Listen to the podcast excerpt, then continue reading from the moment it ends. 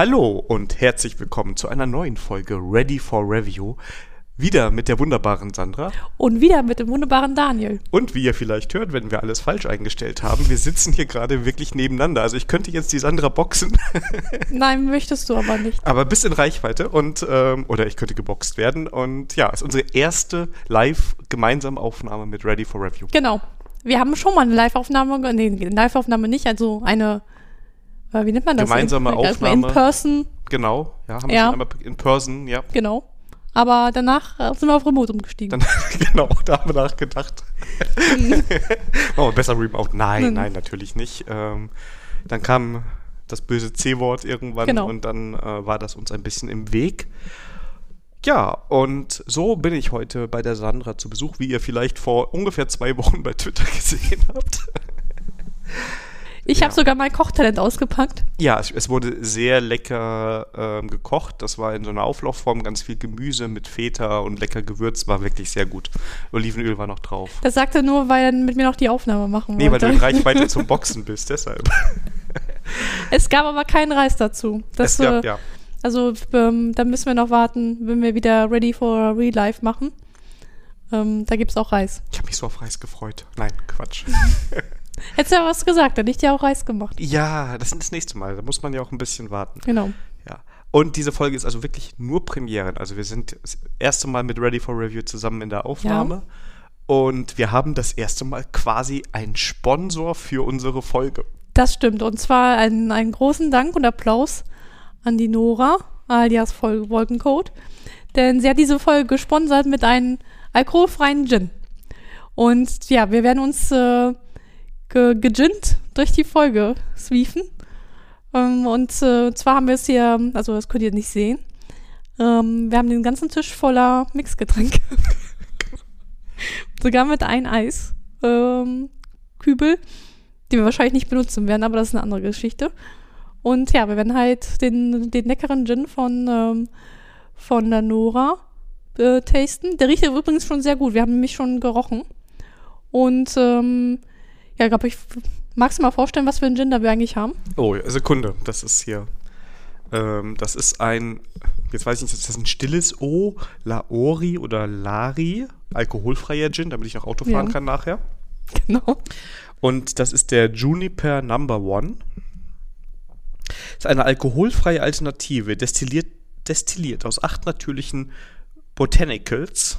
Früher hätte man Pflanzen oder Würze gesagt. Verleiht ein besonderes, schonendes Verfahren dem hochwertigen Wacholder ein, seinen Spirit. Die Botanicals, ja. Für alkoholfreien Genuss ohne Kompromisse im Geschmack. Wir sind sehr, jetzt müssen wir eigentlich probieren, oder? Ja, genau. Also genau. Und unser erster Longdrink für heute Abend, das ist ein Gin Tonic. Genau. Und wir haben keine Mühe und Kosten gescheut, denn wir haben das, den leckeren Indian Tonic Water von Schweppes. Schweppes, Schweppes, ja. Ich weiß, äh, eigentlich hätte ich so diesen Thomas sowieso holen müssen, ne? Sandra hat, das Budget war aufgebraucht. Dann Genau. das Einzige, was noch drin war. Nein, nein, nein. So, Nein. Also deswegen, ja, würde ich sagen, Aber von Schweppes werden wir nicht gesponsert, nur. von- Aber wenn Ge- Schweppes uns sponsern genau, wollte. also genau, also hint, hint, ne? Dann, ähm, genau. die, ihr habt noch andere leckere Sachen. wenn du bei Schweppes arbeitest. genau. Ja, cheers. So, Prost.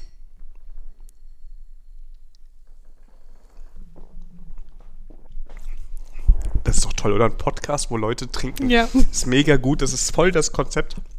Vielleicht machen wir es in Zukunft immer. Aber schmeckt's dir? ja. Mir schmeckt das und schmeckt das dir? Ja, sehr gut. Ist echt sehr geschmacksreich, also im Positiven. Ne? Ja, Du aber bist genau. wirklich sehr. Ähm, ich glaube, das Einzige, was du nicht merkst, ähm, also der hat nicht diese Schärfe. Also, wenn ich meinen letzten Gin Tonic so in Erinnerung habe, der war immer noch so schärfer, aber ich glaube, das kommt auf den, auf den Tonic halt, ähm, Quatsch, auf den Gin halt wahrscheinlich. Und An. auf den Alkohol drauf. Ja. Ja, also da. Genau. Das Einzige, was du nicht merkst, ist der Alkohol. Aber nee, geht so. Also könnte man, hätte man mir jetzt so als milden Gin äh, unterjubeln können. ja, also von daher würde ich mal sagen, also als äh, Gin Tonic ge- gekauft. Genau. Und wir werden heute noch irgendwann andere Varianten. Wahrscheinlich. Oder wir machen die Folge einfach durch und trinken danach. Wir wissen es noch nicht. Nee, genau. Also wir hatten noch, wir haben auf jeden Fall noch einen Bitterlemon noch da stehen. Und Orangensaft Saft. hat äh, der Axel eben noch hier hingestellt. Genau. Das wäre auch gut. Ich meinte, wir sollen das mit einer Orangensaft probieren. Mal gucken. Mal gucken. Also wir haben noch, ähm, der Abend ist noch lang. Genau. Und wenn das jetzt nicht reicht, dann trinken wir das nächste Mal Alkohol. dann wird es auf jeden Fall lustiger. Ja. Naja, ich bin da raus aus dem Spiel. Aber ich bleib, beim alkoholfreien Gin, ist in Ordnung. Ja, du, vielleicht gehörst du zu den Leuten, die mitlustig werden, wenn alkoholisierte Menschen dabei sind. Ja, ja, das bin ich. Also, Ja, siehst du so, doch super. ist auch viel günstiger. Auf der Javaland war um 11 Uhr, wo ich dann ins Bett musste, da, der, ähm, da sind die Leute sehr freiwillig, haben gesagt, wir gehen mit Oma Sandra auch jetzt um 11 Uhr. Und dann alle, Ja. die keine Schnapsleichen werden wollten, sind dann mit mir ins Bett gegangen. Ach so, ja, das geht natürlich auch. Ja. Ja. Ja. also der lieben Nora, vielen lieben, lieben Dank. Ja, aber schmeckt super. Auch die Karte dabei war der Hammer. Ach, die Karte.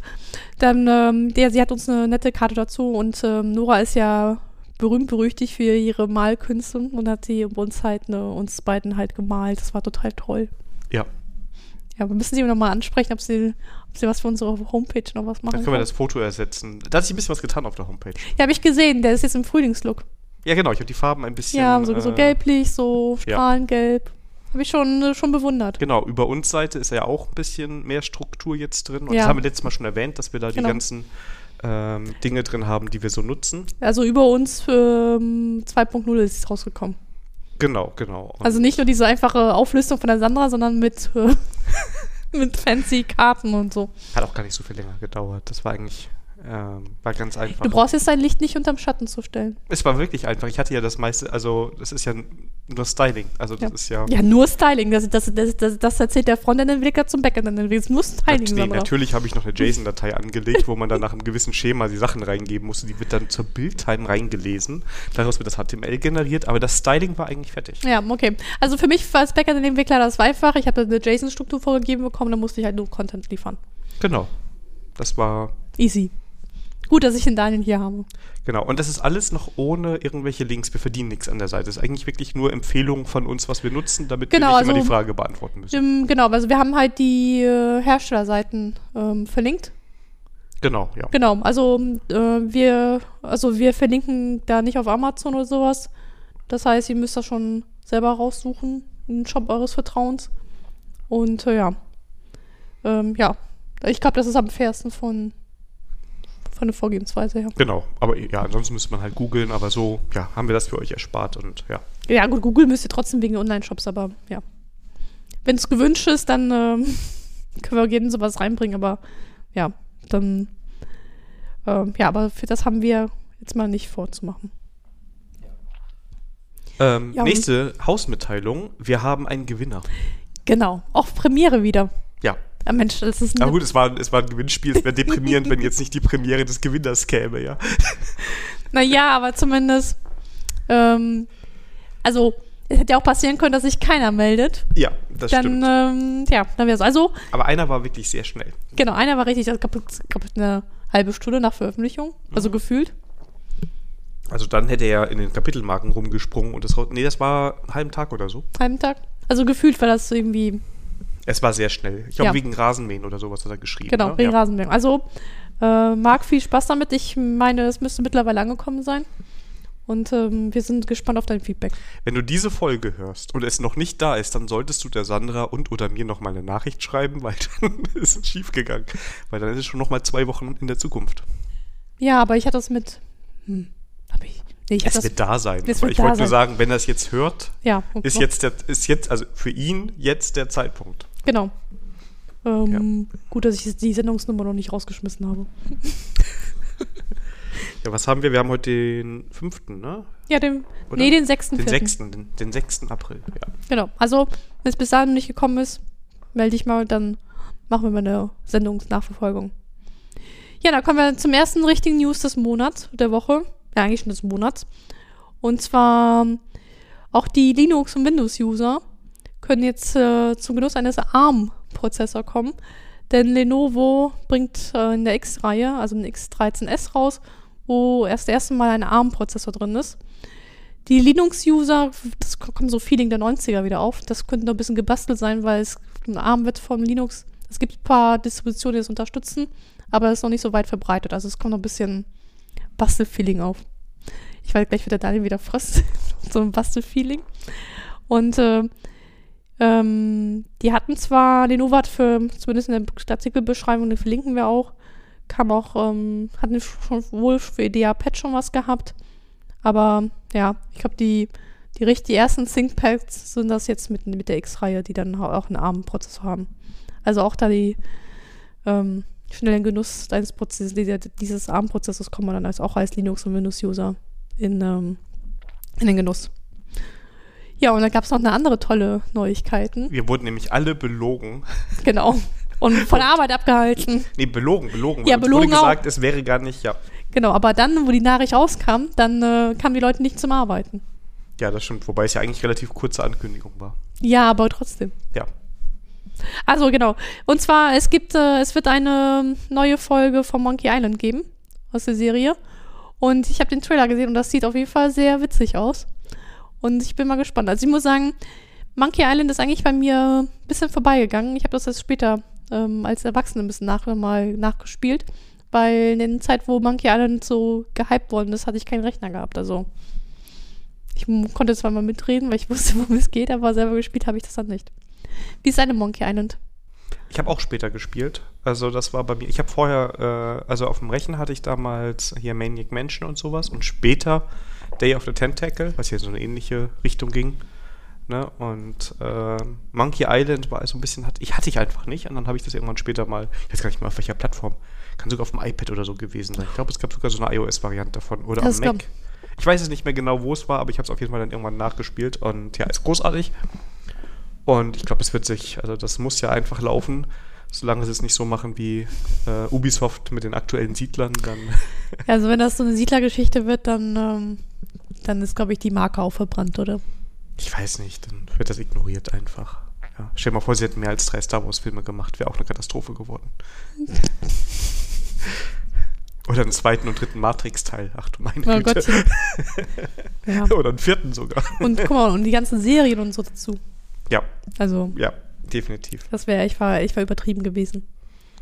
Nee, das ist so. Und deshalb jetzt ein dritter Teil. Mal schauen, wie es wird. Aber das ist äh, interessant, bei Monkey Island, ähm, da sind sie noch nicht auf die Idee gekommen, das irgendwie ähm, eine Serie oder einen Film zu adaptieren, ne? Ja, stimmt. Vielleicht halten sie die Rechte. Ist ja ähnlich mit, jetzt kommt gefährliches Halbwissen bei Zurück in die Zukunft. Ähm, der Produzent dahinter hat ja gesagt, es wird keinen Film mehr geben, solange er die Rechte hat.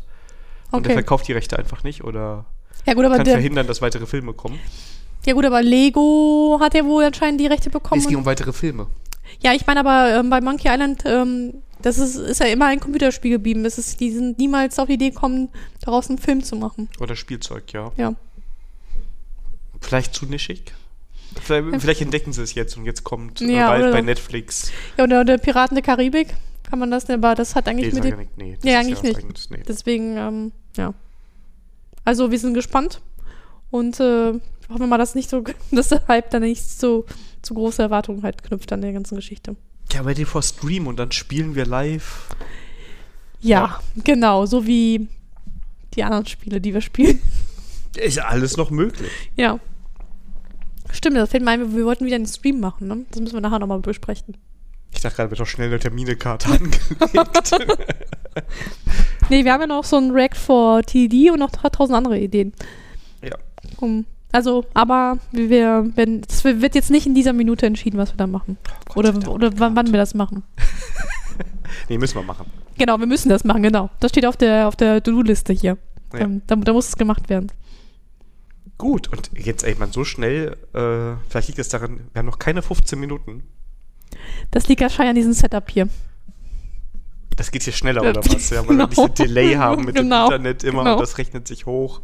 Ähm, deshalb sind wir heute schon beim Thema. Ähm, wir hätten das dritte Thema vielleicht noch dazu nehmen sollen. Das können wir noch machen, warte mal. Nee, nee, warte mal, immer wenn ich das sage. Aber ich kann die Karte schon mal nach oben schieben, dass wir das nicht vergessen, dass wir eventuell noch ein. Oh Gott, dann, Wo ist das? Ach, da, hier, guck mal. Oder die letzte ist auch gut. Die passt doch. Ach, das passt ja heute zu, zu Twitter heute. Genau. Gut, machen wir. Dann machen wir, da musst du aber die, die äh, jetzt sowieso, weil ich es erwähne, die Twitter-Diskussion da auch noch bitte drin verlinken. Ja, dann mach, mach ich, mach ich. Sollen wir das als erstes jetzt besprechen, wo wir schon angeteasert haben? Ich dachte, das wäre unser Notfallthema, wenn Ja, wir. jetzt wird das erste Mal. ja, okay, Und gut. zwar, ja, ist ja, Sandra, rede, rede, rede schon Sandra, mal. ist die Sandra bei Twitter falsch abgebogen. Ich habe es noch gar nicht gelesen, weil ich bin eben hier angekommen und dann habe ich nur gehört, oh nein, ich habe in der Twitter-Diskussion teilgenommen. und da ging es um Pull-Requests. Was ist Hier. passiert? Ja, was ist passiert? Was das Schlimme ist, ich habe die Diskussion ging dann weiter, wo wir gekocht haben. Ich habe sie nicht, nicht mal komplett durchgelesen. Also es wird jetzt interessant. Und zwar, ähm, der Georg hat äh, aus meiner Sicht zu Recht, äh, glaube ich, einen Talk oder Meetup ähm, zu, retweetet mit einem Kommentar. Ähm, also der Vortrag war Thema gewesen, Stop Doing äh, Pull Request. Und dann hat er äh, halt einen Kommentar dazu, wo er auch gesagt hat, ja, Pull Requests sind eigentlich ganz cool bei Open Source, weil wenige Maintainer haben nicht immer Zeit. Leute, die nicht unbedingt ähm, Vollzeit an Projekten oder die, die Entstehungsgeschichte Projekt nicht kennen, das ist halt eine coole Sache. Er versteht aber nicht, ähm, dass es lange, dass immer mehr zum Industriestandard wird. Dass man, egal wie das Team-Setup ist, halt Pull Request gemacht wird. Und ähm, da hat der Kevin auch gemeint, ja, auch, auch ähm, dass in Open Source ja auch die Maintainer untereinander halt auch äh, Pull Requests machen. Und darauf habe ich dann halt ähm, geantwortet, dass ich das schon nachvollziehen kann, auch unter Maintainer, weil ja du eventuell arbeitest du nicht Vollzeit dran oder ähm, nur ähm, auch in verschiedenen Zeitzonen und dann ist es halt oder, oder auch nicht zusammen, dann ist Pull Request an der Stelle schon cool. Ähm, aber ich in, den, in der täglichen Arbeit, ich Pull Requests ähm, eigentlich irgendwie Waste of Time irgendwie empfinde. Jetzt muss ich aufpassen, was ich sage. Im aktuellen Projekt machen wir Pull Requests. Aber gut. Ist okay. Ähm, ja. Genau, und danach äh, Haben wir ähm, weiter diskutiert. genau, wir, wei- wir weiter, weiter diskutiert. Beziehungsweise es kam noch einmal, wo gesagt worden ist, ja, es kommt auf ein Setup halt an. Bei großen Projekten wird das ja nicht funktionieren, direkt auf Master zu arbeiten. Und darauf habe ich dann geantwortet, naja, ich, ich habe auch schon in großen Projekten gearbeitet, wo das funktioniert hat, aber ich gebe auch zu, es gibt auch, gab auch große Projekte, wo es nicht funktioniert hat. Also am Ende des Tages, ähm, Ende des, äh, ähm, ist es von Leuten und vom Mindset halt abhängig. Da sind wir wieder beim Software Craftman-Thema, ne? Es ist immer wieder Äh, immer ja. dasselbe, ist alles back to the roots. Aber genau das ist ja das, das Kernding. Also, ähm, es kann beides klappen. Es hängt echt vom Mindset ab. Es hängt noch nicht mal vom Skillset ab, würde ich sagen. Weil ich mir auch vorstellen kann, mit sehr unerfahrenen Entwicklern trotzdem auf dem Trunk zu arbeiten. Wenn ich in der richtigen Teamkonstellation da Ja, unterwegs Pairs bin, zum immer Paire, ne? Und ähm, eine hohe Testabdeckung habe, da viel Wert auf die Qualität lege, da kann ich mir schon vorstellen, dass man das auch hinkriegt. Ist schwierig. Also ich will jetzt nicht sagen, das ist der Weg, ja. Außerdem hieß ja schon eine Folge, das ist der Weg. Danke. Aber- dieser Titel ist schon gestrichen. Der Titel ist schon gestrichen. Aber es, es hängt so ein bisschen. Also ich, ich persönlich, ich finde Pull Requests gar nicht so schlecht.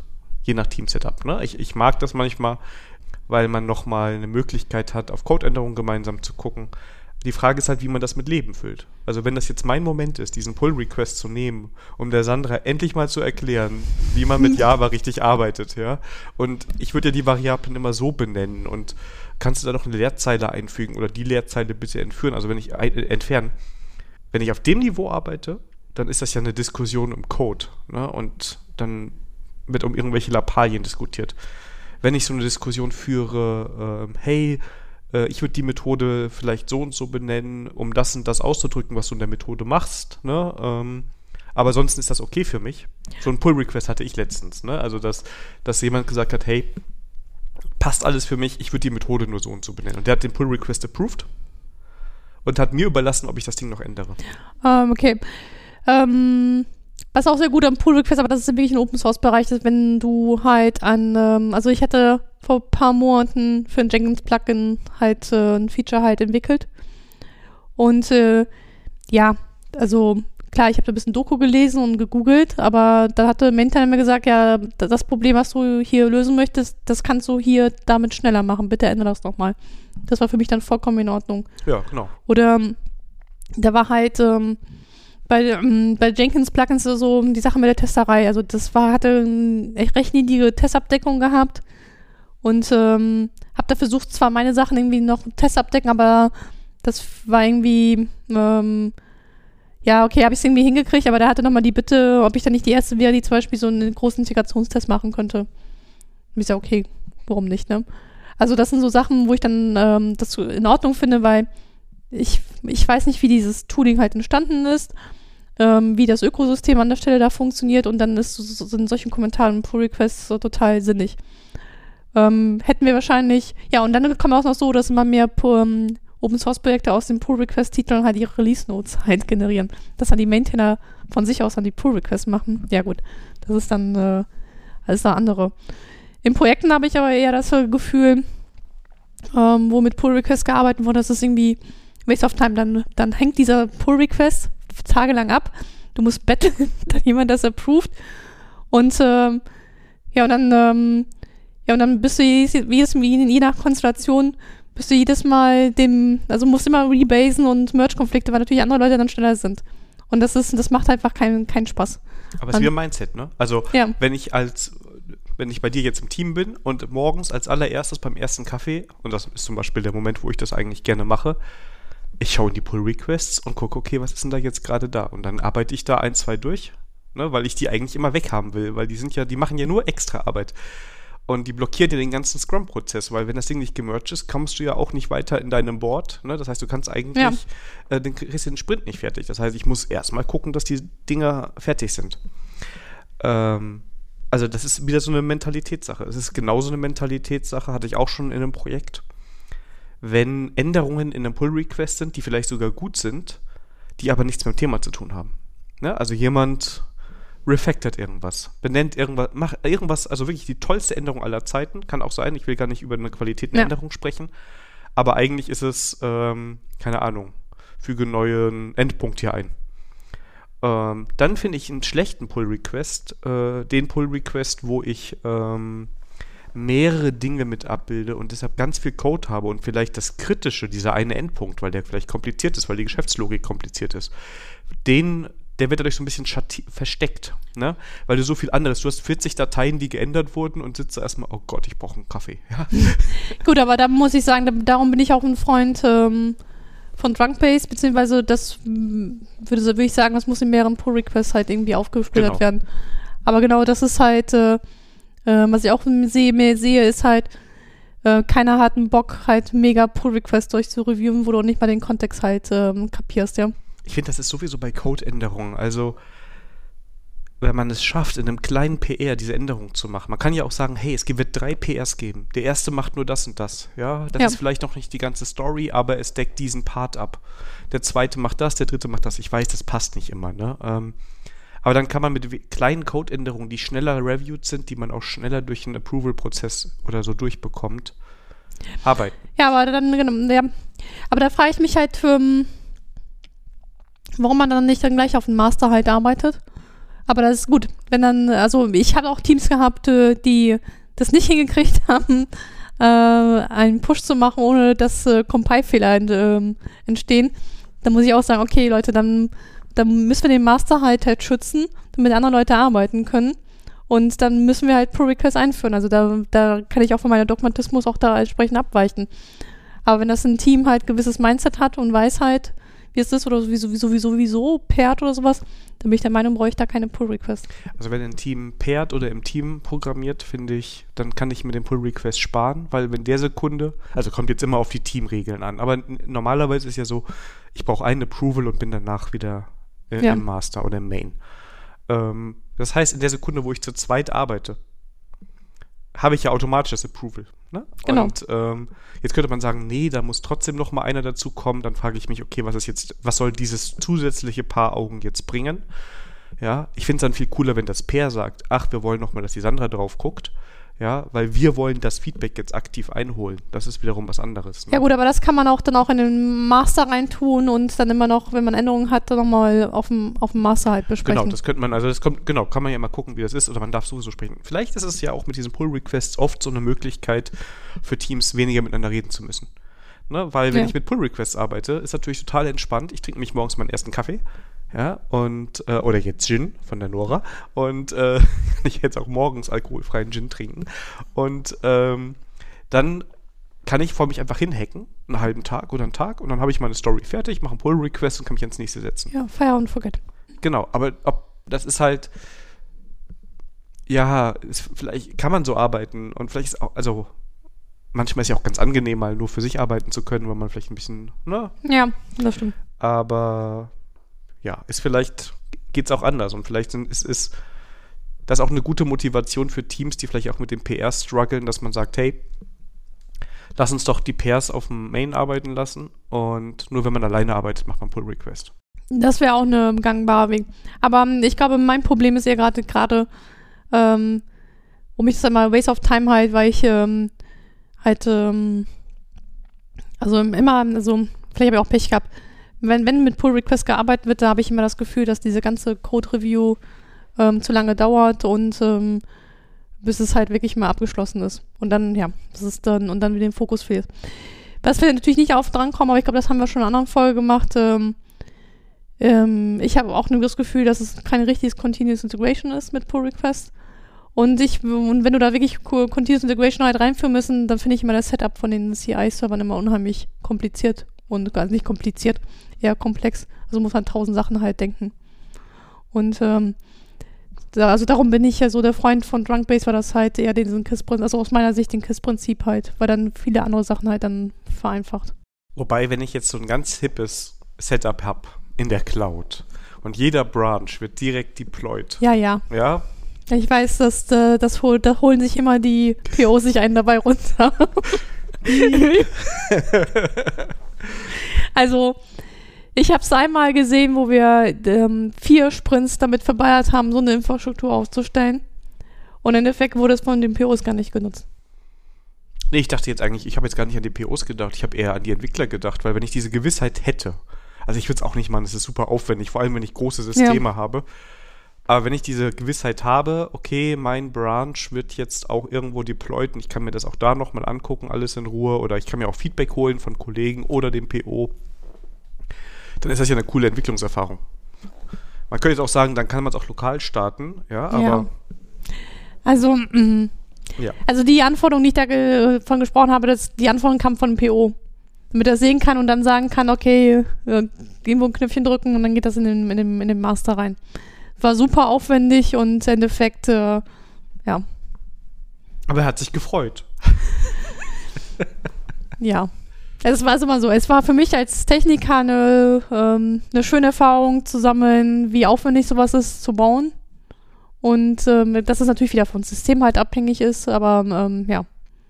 Aber um nochmal, um zu gute PRs nochmal zurückzukommen. Ich finde, um mal was zu sagen, also guter PRs haben wir schon gesagt, nicht so viele Codeänderungen, ja. Wir haben das ganze Konzept PR ein bisschen hinterfragt, aber wir akzeptieren, dass das gibt es irgendwo. Aber was vielleicht auch zum guten PR kommt, ist manchmal mehr als nur ein kryptischer Tick Test Ticket-Titel und äh, eine Ticketnummer. Ich finde manchmal auch ganz gut, wenn jemand sich gerade die Zeit nimmt, wenn ich schon mit PRs arbeite und kurz dazu schreibt, was will ich eigentlich gerade machen? Warum habe ich denn das gemacht? Oh, dann, dann erwischst du mich, dann müsste ich noch ein bisschen dran arbeiten. Ich muss auch dran arbeiten. Ich, ich red, wir reden ja gerade ja, über, wie es sein kann. Also, genau. ne, also ist ja, ist ja schon bei uns so, dass wir auch manchmal Sachen sagen, die wir vielleicht selber nicht ganz perfekt machen. Ich habe auch Tag, also ich bin der riesige TDD-Freund und ich schreibe Code ungetestet. Ja, ich bin der riesige äh, Pair-Programming und Team-Programming oder Mob-Programming-Fan und ich habe auch Tage, wo ich einfach nur eine blöde Story haben will und einfach vor mich ja, hinhacken will, weil ich da Bock drauf ja. habe, ja. Und ähm, das ist, glaube ich, glaube ich, okay. Und ich will es auch gar nicht so massiv ändern. Also ne, nicht, dass ich nicht gerne im Pair arbeite, aber manchmal hat man halt einfach mal so eine Stunde oder einen halben Tag. Ja, also ich, da gibt es auch Sachen, wo du einfach vor dich hinknobeln musst ähm, und dass es gerade nicht sehr hilfreich ist, wenn man ähm, mit Pair halt, einfach mal deine Gedanken sortieren musst, das ist klar. Nee, aber guter PR. Na gut, ich verlinke meistens auf das Issue und äh, viele Diskussionen habe ich da schon im Issue gehalten, deswegen ähm, schreibe ich da wenig halt. Und da reinzuschreiben, dass ich eine Variable umbenannt habe, denke ich mir so, dann das sieht man sowieso an den. Ja, ich, mein, ich meinte eher sowas, wenn jemand sagt, hey, ich habe diese Änderung jetzt im so und so Repository gemacht. Ich hätte sie auch in dem und dem Service machen können. Ich fand es aber im Repository passender, weil. Ach so. Also, wenn du schon sagst, okay, ich habe hier eine Designentscheidung getroffen, vielleicht. Ich meine, klar, das, das schreit alles wieder voll danach. Hey, dann hab doch Arbeit doch im Pair oder ja, sprecht im Team drüber, Ja, ne? das wollte ich gerade sagen. Ja. Gut, dass du schon, dass du das sagst. Das ist mir aber ja. schon bewusst. Ja, aber trotzdem, wenn wir vom guten PR sprechen, also wenn ich PRs brauche und solche Entscheidungen da drin sind, dann ein bisschen mehr und ja, ein bisschen Erklärung, mehr Erklärung und ein bisschen weniger Code, der nichts damit zu tun hat. Ähm, was ich aber bei GitHub mittlerweile sehr cool finde, ist, ähm, du kannst ja die Diffs, die du ähm, schickst in PR, kannst ja an den Codezeilen ja auch Kommentare hin tun. Du kannst sogar Co Codeänderungen äh, reinpacken. Ja. Wie du vielleicht schon gesehen ja. hast. ja. Ähm, Also das ist dann, ähm, finde ich ja schon eher hilfreich, dass man da mal ein paar Sachen. Wobei, wir können das Beispiel ja mal nennen. Also es ging ja darum, dass wir einen Workflow konfiguriert haben, Ja, der, der einfach noch nicht funktioniert hat. der jetzt wieder eine neue Chance bekommt mit der nächsten Folge. Ja. Ne? Kein Druck, aber naja, egal. Ähm, aber egal, du hast diese Änderung gemacht, du hast braven oder braven PR gemacht und ich habe es reviewed und ich habe dir quasi gesagt, hey, ich würde diese Secrets umbenennen. Und ich habe dir direkt die Änderungen mit den anderen Secret-Namen gegeben. Die habe ich, glaube ich, so genommen, damit die Keys so heißen, wie sie, also damit die Secrets so heißen wie die Keys. Ja, ne?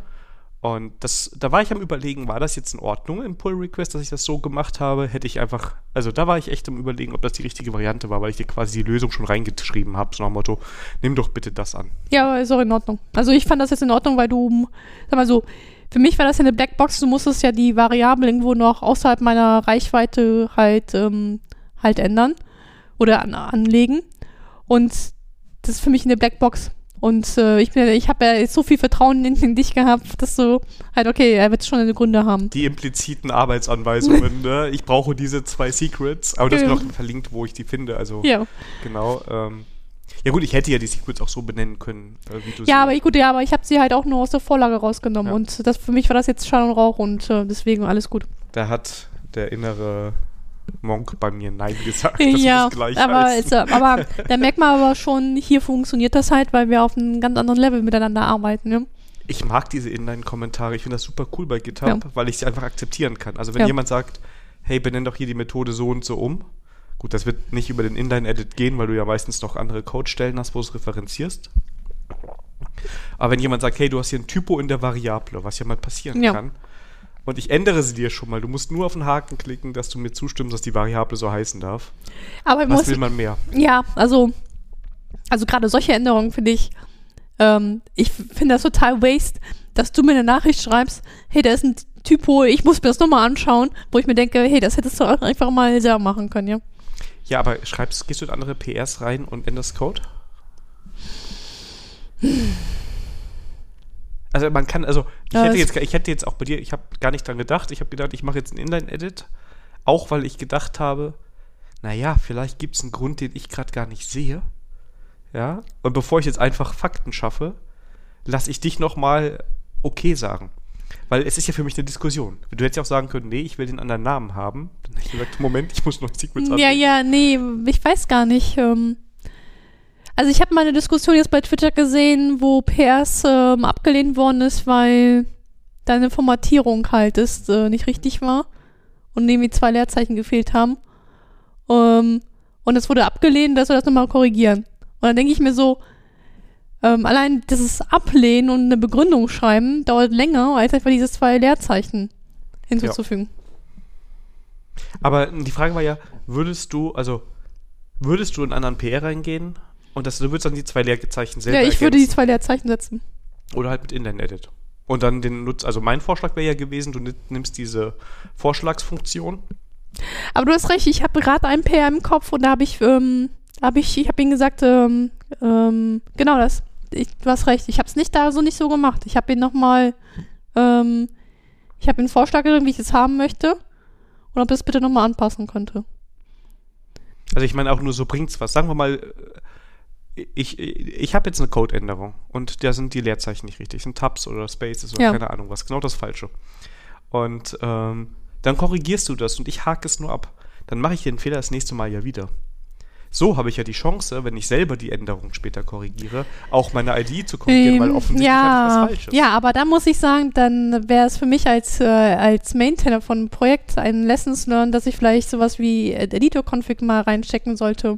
Ich war jetzt nicht bei Main, also ich war jetzt auch bei normalen Projekten. Also Ja. war, ich wollte jetzt gar nicht auf den Open Source Kontext. Ich wollte grundsätzlich, du hast Code, ich ändere was, es ist ein Okay. offensichtlicher IDE-Fehler.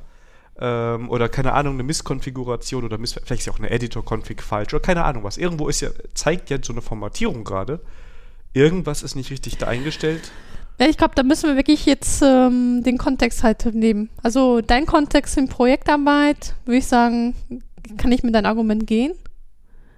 Bei, bei einem Open Source Projekt würde ich sagen, Dann würde ich aber auch als, dann, nee, würde ich auch als, ich bin jetzt Maintainer und ich sehe, du formatierst den Code falsch mit deinem PR. dann muss ich diese Formatierungsregeln, die bei mir gelten, die müssen verfügbar sein irgendwo. Vielleicht Ja. mit einer Editor-Config ist vielleicht sogar ein ganz guter Ja. Weg dafür. Und wenn die nicht erfüllt wurde, ich habe die Editor-Config, aber du hast sie ignoriert, weil du jetzt immer in Vim das machst und nicht formatierst. Da, dann Und ist ich weiß, man kann, ne, dann ist es dann wieder richtig, dass ich dir sage, weil dann kannst du sagen, oh, jetzt muss ich mal den Vim-Formater hier installieren. Und, ja, dann, ähm, dann, dann gebe ich dir recht. Also ich glaube, man muss wirklich auf den Kontext dann. nein, nein, oh- ohne Kontext ist viel leichter zu diskutieren. Na. Wir fassen zusammen. Es kommt immer auf den Kontext an. Und ähm, ja, also ja, so ich höre raus, ähm, du bist eher Team PR. Ich bin eher nicht so Team PR. Also, wenn du dir die Pull-Requests bei unserem Code anguckst, bei der Webseite, da bin ich Team Trunk-based. Das stimmt. ja, Ich glaube, die einzige, die ja PR macht, das bin ich. Ja. Aber ich, du hast ja die volle Kontrolle. Das ist deine Spielwiese. Und ich mache ja nur Backend. nee, ich mache das einfach, weil ich. Also, das sind ja auch manchmal, also ich, ich, ich weiß nicht, ob du die Änder, ob dich die Änderungen interessieren, die ich da teilweise mache, weil wenn ich jetzt irgendwelche Farben ändere, Ja, das interessiert mich auch nicht. siehst du, und ich habe jetzt zum Beispiel auch die Schriftgrößen teilweise Ja, das geändert. interessiert mich auch nicht. Ja. Und ich mache immer Pull-Requests, weil ich weiß, dass ich von der Scheiße keine Ahnung habe. Und ähm, dann, ähm, das sollte jemand mal rüberschauen, der davon Ahnung hat. Und warum komme ich dann? Aber ja, das, ähm, Also gut, in, äh, auf unserer Home, äh, Homepage bin ich Team PR. wir haben den Code von der Website noch gar nicht veröffentlicht, ne? Der ist immer noch privat geschaltet. Ja, aber ich habe mir gedacht, du hast deine Gründe. Ja, hatte ich bestimmt mal. Ich Ja. denke mal nach, ob ich mir die Gründe einfallen, sonst können wir das nämlich irgendwann auch mal public schalten. Also Ja. nicht, dass das das Tollste aller Zeiten wäre. Ja gut, aber ähm, das ist deine Spielwiese, deswegen habe ich gesagt, wir machen, Spielwiese, ja. Ich muss die ganzen Anforderungen, wie viel To-Dos ich hier bekomme. Ja, ich bin halt PO hier. Ich meine. Nein, ich wieso? Ich liefere schon Content hinzu. Das stimmt. Und würdest du eine Datenbank anbinden, dann hätte ich auch was zu tun. Aber willst du, also unsere Seite ist statisch generiert, das weißt du. Ne? Ja, weiß ich. Ja, aber, ich wollte jetzt irgendwann noch was sagen, was total es, irrelevant ist. aber es, wir können auch eine statische Seite mit einer Datenbank hintermachen. das ist gar kein Nein, Problem. will ich du das aber möchtest, Nein, möchte ich nicht. ein. Nein, nein, nein. Ich meine, ich krieg nicht mal so einen blöden Workflow hin. Implementiert. Ja, das ist, es ist ja genau. Ich bin so ein bisschen, ähm, du bist unter Beobachtung. Ja, genau. Also, ähm, mein Pilztitel muss ich demnächst noch abgeben. Es ist kein, Git, ist kein Gitterpilz. Ja. wir arbeiten uns da voran. Ja, also die der Hintergrundgeschichte ist die, ähm, wenn wir Folgen veröffentlichen, dann äh, wird ja ein neuer Feed generiert vom Podigy. Aber wir müssen immer noch einen Button klicken, damit die äh, Homepage neu generiert wird. Also ich mache das oder ich mache oder ich ändere was an der Webseite und wenn ich dann eine Codeänderung habe, wird das ja auch getriggert. Ja, genau. Und, ähm, und da habe ich mir gedacht, ja, das kann man auch wegautomatisieren. Nach Motto, und, ja, den Trigger vom RSS, also wenn was sich im RSS ändert, dann wird einfach die Homepage gebaut. Und ich dachte so, ja, das geht doch bestimmt was mit GitHub Action. Ja, gibt es auch, aber jetzt muss alle Viertelstunde läuft ein GitHub Action. Der guckt, ob der RSS-Feed ähm, Änderungen hat, aber das kriegt er irgendwie nicht gebacken. Auf jeden Fall. Oder du warst letztes Mal nur zu ungeduldig. Das kann sein, aber eine Viertelstunde ist echt lang, vor allem wenn du gesehen hast, oh, vor einer Minute ist das durchgelaufen, jetzt muss ich schon mal 14 Minuten warten, aber ich will, dass es live geht, ja. Äh, Ich glaube, unser, unser so, ich glaube, das mit der, diese Idee ist irgendwie blöd. Wir brauchen eine andere Idee. Ich glaube, ich schalte diesen, diesen Workflow wieder ab. Ich habe eh überlegt, mal mit einer anderen Technologie, vielleicht sollten wir einfach die Seite doch dynamisch generieren und dann generieren wir die Seite immer aus dem. Dann haben wir mehr Backend-Code. Da muss ich ja was tun. Wieso? Das mache ich ja mit hippen, Node.js. nee, mit hippem, hippem JavaScript oder mit hippem TypeScript, da können wir drüber reden. Hm. Ah, wir reden nochmal darüber. Also wir, wir müssen erstmal diesen Workflow mal wieder hinkriegen. Aber ich bin froh, dass die Sandra sich solche äh, Sorgen macht, dass ich diesen Button immer klicken muss. Ja. Ja, ich dachte so, ach, ich, ich hatte eine halbe Stunde Zeit gehabt, bis ich abgeholt worden bin. Und dann die halbe Stunde kannst du mal nutzen, mal so einen Workflow. Und damit fing die Tragik halt an, ja.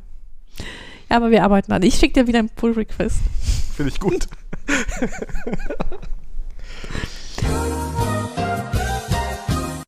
Ja, kommen wir zum nächsten Thema.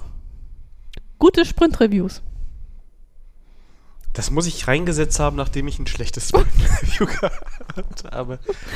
Habe ich schon erwähnt, dass die Themenspalte eine Daniel-Spalte ist? Das stimmt ja wohl überhaupt gar nicht. Wobei jetzt alles Themen sind, die mich triggern. naja, Sandras Backup in der Cloud steht da unten noch. Das ist ja wohl. Ja, ja aber und du, JavaScript aber im ab und Backend hatte ich mir auch nie Ab, gewünscht. ab und zu mal führst du dich auch in meiner Spalte, also so ist es ja nicht. Ach, ich, äh, Daniel, du brauchst doch was für Konsum. Es geht jetzt nicht, dass ich gleich zwei Stunden lang konsumiere. ähm, aber kommen wir zurück. Äh, gute Sprint-Reviews. Ähm, Wie, fangen wir an, also, wie sieht ein schlechtes Sprint-Review aus? ich habe gerade überlegt, wollen wir mit schlecht anfangen? Ja. Weil schlecht ist immer so.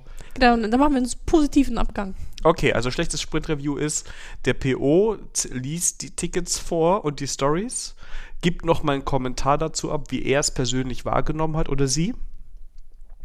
Und dann wird es schnell, wird, dann wird noch mal der Bildschirm von jemandem, von einem anderen Entwickler geteilt, der aber eigentlich erst was anderes zeigen wollte, der dann noch mal irgendwas aktualisieren muss oder lokal seine, die Anwendung startet, weil er es eigentlich nur lokal zeigen kann, weil es noch nicht fertig ist. Und ähm, habe ich alles schon gesehen. Und dann zeigt er den, äh, den Fachleuten, wie er eine SQL-Query mit 30 Zeilen ausführt, die er vorher noch mal kurz erklärt, eine kurze SQL-Schulung mit drin ist, um dann zu zeigen, dass wenn diese SQL-Query ausgeführt wurde, irgendwo ein Button grün wurde. Mega. Genau, das ist ein schlechter PR. Äh, schlechter PR und ein schlechtes Pull. Also ein PR, schlechter da ist echt kein Alkohol drin. Ne? Ist, ein gut, ist kein gutes Sprint-Review. Ne? Und warum ist es das nicht? Ähm, weil das Board irgendwie abgearbeitet wird, weil Sachen gezeigt werden, die nicht fertig sind, weil zu viele technische Details gezeigt werden ein, dem fachlichen Personal und ähm, keinem bewusst ist, was das eigentlich gerade für einen Mehrwert bringt und warum wir das überhaupt getan haben. Ja. Okay, und dann, oder, da hast du eigentlich schon einen guten Sprint-Review. Was ich zum Beispiel auch im Sprint-Review gerne mache, ist, ähm, ähm, wo ich halt, dass es eine gute Idee ist, ähm, manchmal hast du ja nur reine technische Stories drin. Und dann zu erklären halt, wenn also Leute drin sitzen, die nicht ITs, also nicht Techniker sind, ähm, warum das jetzt gut war, dass wir das gemacht haben, was der Hintergrund davon ist und so ein bisschen Grundlagen zu erklären. Und auch ein bisschen den Business Value. Äh, Ich weiß also ich nicht- weiß, das ist immer die Standarderklärung, ne? Ja, wir erklären das denen dann, aber im Endeffekt sitzen die alle, gucken den Bildschirm an und sagen sich, ah, neue Java-Version, wir sind jetzt auf 7. Das ist wichtig, okay. Na gut, Ja. wenn die, sowas meine ich nicht. Das, das, Also das ist eine technische Story. Du hast die Story, Wechsel von Java 6 auf 7, weil der äh, Support ausgelaufen ist. gut, aber das, das würde ich in einem Satz abhandeln, aber wie zum Beispiel, wenn ich den Keyclock einführe. Vorsicht mit dem Keycloak. Ja, aber dann erkläre ich den Hintergrund, ähm, Authentifizierung, Autorisierung, dass sie es ja haben wollen und warum wir so einen Keyclock dafür einsetzen. Aber äh, dann sind das auch zwei Sätze. Das ist der Industriestandard, wie man das macht. Und den haben wir jetzt angeboten. Oh, das ist aber langweilig. Ich habe denen eine Authentifizierung erklärt. Und wie Single Sign-On funktioniert. Die Fachabteilung. Die Das war- arme, arme das war- Fachabteilung. Das war Geschäftsführung war das gewesen. Die arme Geschäftsführung. Nein, bei dir war das sicherlich ganz gut, aber Wie Also- bei, also, wieso bei mir? Niemand anders hätte es wahrscheinlich auch gut gemacht. ja, habe ich so ein nettes Bildchen gemalt mit ähm, Alice und Bob. Und los okay, geht's. okay, ja, also okay, ja. ja. Ähm, ich sag mal, was ich, also was ich Ja, ein gutes okay. Review finde. Ja. Ein gutes Review ist für mich, dass ich diesen ganzen technischen Kram, also ich bin ja sowieso in dieser ganz unbeliebten Kategorie, dass ich finde, es gibt keine technischen Stories. ähm, und ich weiß, das ist total ätzend, aber das kann klappen. Und ich weiß, ja, es gibt immer diese eine Ausnahme und dann hat man halt doch eine technische Sch- Story. Aber grundsätzlich, also auch Keycloak ist keine technische Story, einen Keycloak anzubinden. Nein, das nicht, aber es hieß halt da, dass wir halt Authentifizierung einbauen sollen. Und äh, das hat über, mm, also länger gedauert. Und wir haben halt ein Keyclock halt. Und dann war die halt gewesen und dann stand ähm, halt irgendwo eine Folie Keyclock und das kam halt, dann muss man den Leuten heute erklären, was ein Keyclock halt ist, ja. Und da habe ich halt das halt, okay, äh, wenn man das nicht tut oder halt, ähm, ähm, ähm, welche Konsequenzen das hat und wenn wir das halt sowas wie ein Keyclock einführen, ähm, warum das halt für, für unseren Fall ganz gut ist. Und ich bin der Meinung,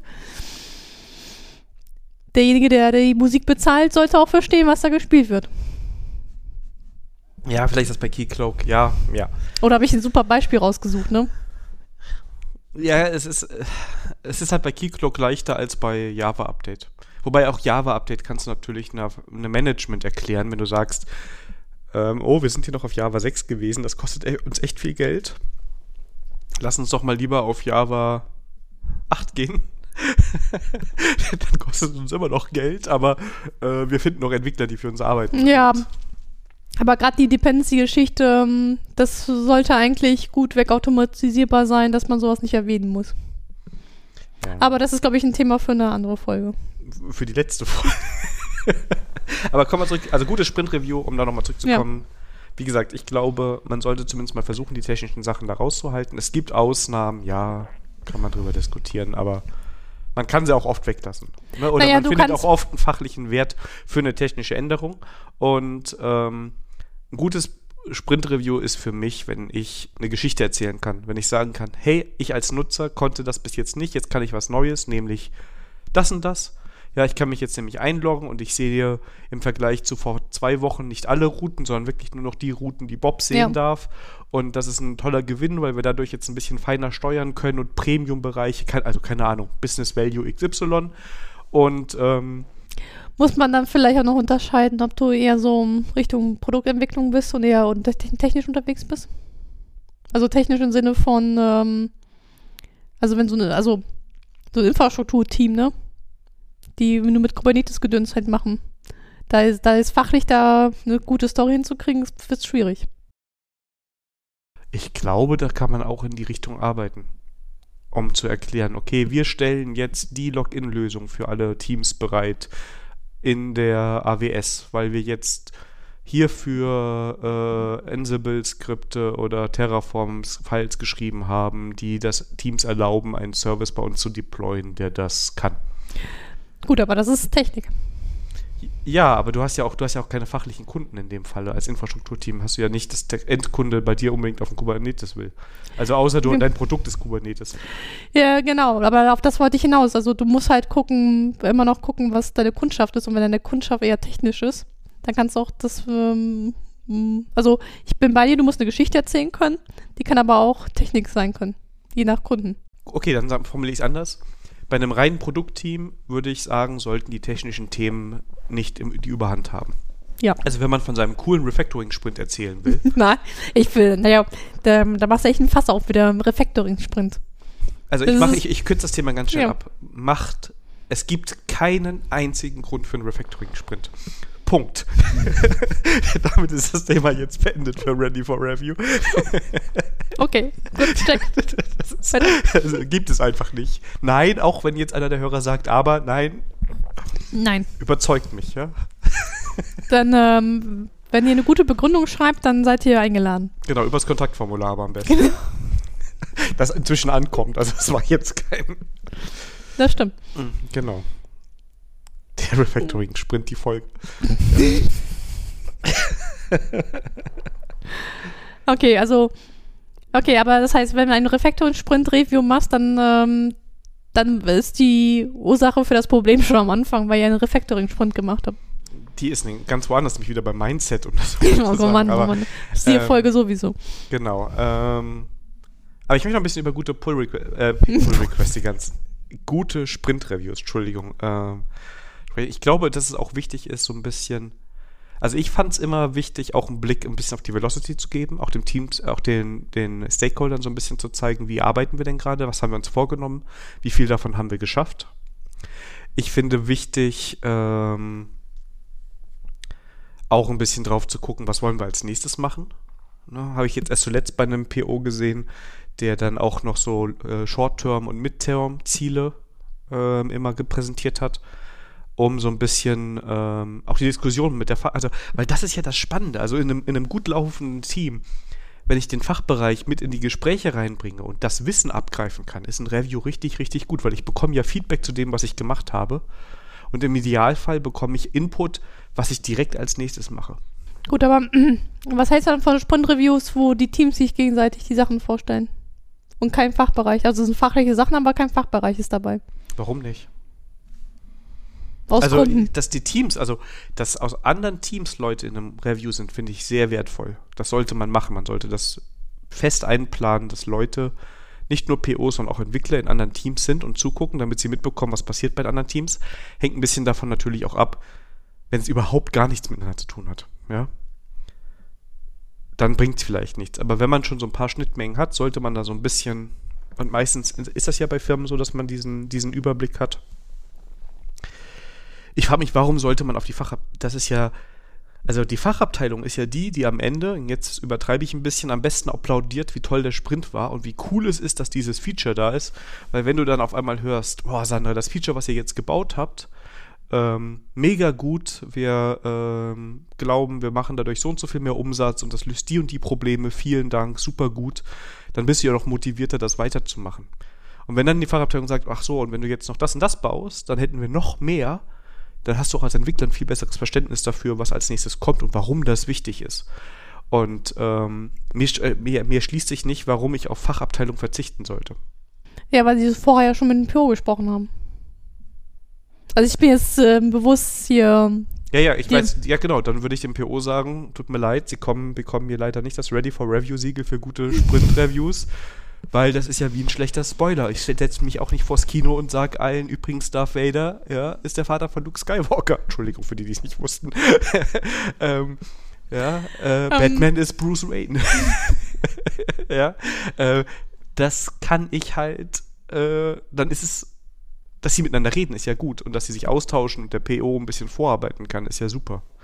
Wobei ich momentan so ein bisschen überlege, ist es nicht sogar viel cooler, wenn du das Sprint-Review-Feedback direkt in den nächsten Sprint, um das nächste Increment zu entwickeln? Das wäre auch cool, aber das schafft der PO in so kurzer Zeit nicht. Hm. Ja, aber meistens ist ja Sprint-Review, Retro und dann kommt Planning, ne? Genau, halbe Stunde Review, dann Viertelstunde Retro Wo? mit Kaffeepause. und Planning, ja, das Board. Ich habe das schon mal vor, ich habe den Print auch, Sprint auch schon mal gestartet, da könnt ihr direkt anfangen zu entwickeln. Genau. Ja, Sehr effizient. Sehr effizient, genau. Können wir einfach mal die Meetings dann komplett weglassen? Nee, nee, die müssen ja da sein. Also warum? Der Scrum Master kostet Geld. So. okay. Ähm, Ja. Uiuiuiuiui. Da ist echt kein Alkohol drin, ne? Also, okay. Ja. ich hab, ich mache mir Sorgen, dich gleich noch Auto fahren zu lassen. Was soll das denn heißen? Naja, ist gut. Ja, aber ich meine, wie gesagt, dafür ist ein Sprint-Review da. Ja. Man, es geht darum, das Team hat die Aufgabe, dem Fachbereich zu zeigen und zu erklären, hey, das ist das, was wir geschafft haben. Ist das nicht cool? Und der Fachbereich kann das anerkennen und auch Feedback geben und dem Team darüber besser erklären, welchen Mehrwert es bringt oder welche Änderungen sie noch brauchen oder was ein cooler nächster Schritt für sie wäre, um ihnen die Arbeit zu erleichtern. Weil da spricht man mit den Leuten, die damit im Idealfall arbeiten oder die mit Kunden Kontakt haben und das beurteilen können, wo es als nächstes hingeht. Dann eine Frage. Hast du solche Sprint-Reviews mitbekommen? Ja, habe ich auch schon mitbekommen. Es ist was anderes. Es ist, es also ich habe sie sehr oft nicht mitbekommen. Aber ich habe sie mitbekommen und ich bin so begeistert davon und bin so euphorisch Gin trinkend davon am Erzählen, weil du merkst, dass es die Entwickler anders motiviert. In der Sekunde, wo du sagst, hey, das will doch der Fachbereich genauso haben, ich baue das jetzt noch, lass uns die Story noch reinnehmen. Ne? Es ist nur eine Kleinigkeit, das können wir noch so und so machen. Das ist das Coole und das ist ja das, was ich an Agilität so toll finde, warum ich Sachen lieber am Anfang einfacher ne, und simpler gestalte, weil ich das Feedback dann bekomme und dann kann ich aus was Einfachem was Vernünftiges bauen mit der Zeit. Ne, und ich denke, du kennst das genauso. Wenn du das Feedback bekommst, dass das gut ist, was du machst und das hilft Leuten, dann macht es viel mehr Spaß, daran weiterzuarbeiten und Zeit rein zu investieren. Du hast ja auch eine andere Motivation, Ähm, da ja. gute Qualität zu liefern. Ähm, ja, aber das äh, bei mir, ähm, äh, also ich versuche auch erstmal, wenn ich nicht weiß, ob ähm, das in die richtige Richtung geht, so sage ich auch, äh, lass doch so minimal wie möglich zu lösen, um das eigentliche Problem erstmal zu lösen. Und wir feststellen halt, okay, das ist das, wo in welche Richtung geht, ähm, da bauen wir es halt weiter aus. Das war halt ähm, ähm, um Prototypen. Also eigentlich war die Zielarchitektur Kubernetes, aber wir hatten einen Container gehabt. Also gut, man konnte künstlich auch zwei Container daraus machen, aber wie gesagt, um nur zu zeigen, der Fachlichkeit, dass wir Daten von A nach B schieben können, dann können wir alles in einen Container halt reinpacken, das auf einen Container-Service in Azure deployen und gut ist. Da haben wir die Anforderungen erfüllt. Und das kostet uns weniger Zeit, als so jetzt nochmal Kubernetes aufzusetzen. Ja, genau. Also das ist, ja. Und das ist dieses. Äh, ich mache jetzt nicht das ganz große Fass auf. Ich hatte schon eine ganz große Fass, aber das. das äh, ähm, Kannst du anteasern. Ich glaube, dass diese, das, also ich würde sogar so, sowieso so, so weit gehen, dass die meisten Teams nicht wirklich agil sind, Ja, das weil sowieso. man schon eine Architektur fertig hat und das, keine Ahnung, was alles aufgebaut und strukturiert ist. Die Kunst ist es, was Einfaches zu bauen, die Kunst ist es, Code zu bauen, den ich auch wegwerfen kann. Das heißt nicht, dass er ungetestet ist oder so oder schlechte Ja. Qualität hat, sondern einfach, dass ich nicht diese emotionale Bindung zu Code habe und der darf auf keinen Fall gelöscht werden, weil das das Allercoolste ist, was mir in dieser Sekunde eingefallen ist. Also der schönste Moment eines Entwicklers ist, wenn man Code löschen darf. Habe ich schon mal vom Code archivieren erzählt? Nein. In einem Projekt, in dem ich gewesen bin, haben wir sehr viel Code gelöscht.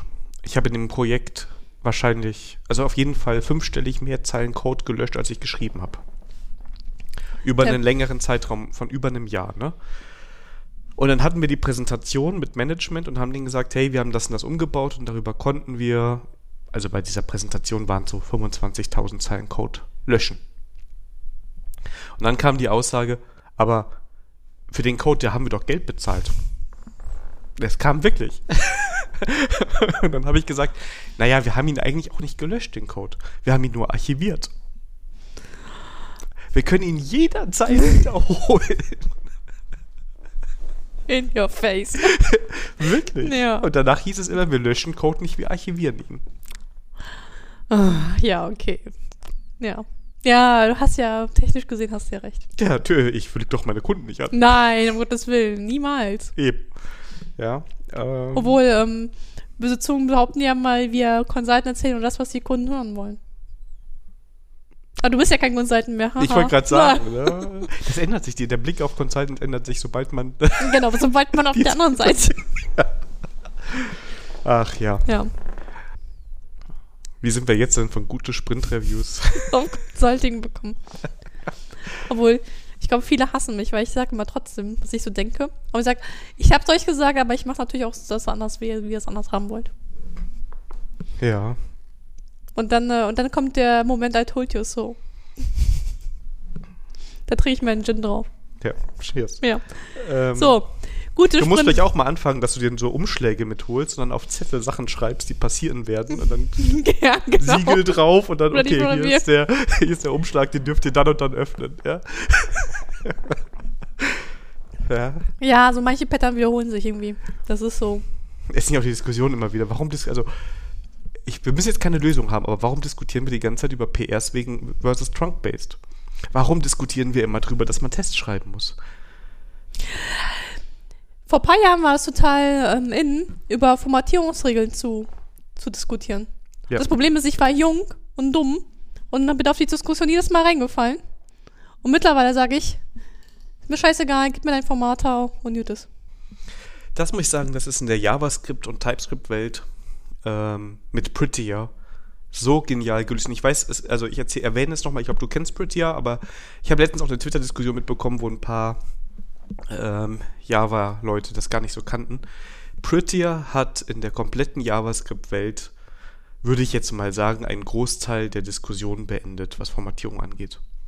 Weil Prettier einfach ein Tool ist, das formatiert dir deinen Code nach Standard. Du kannst das ändern. Das war meiner Meinung nach die schlechteste Änderung, Ja. die sie gemacht haben, dass sie Optionen eingebaut haben.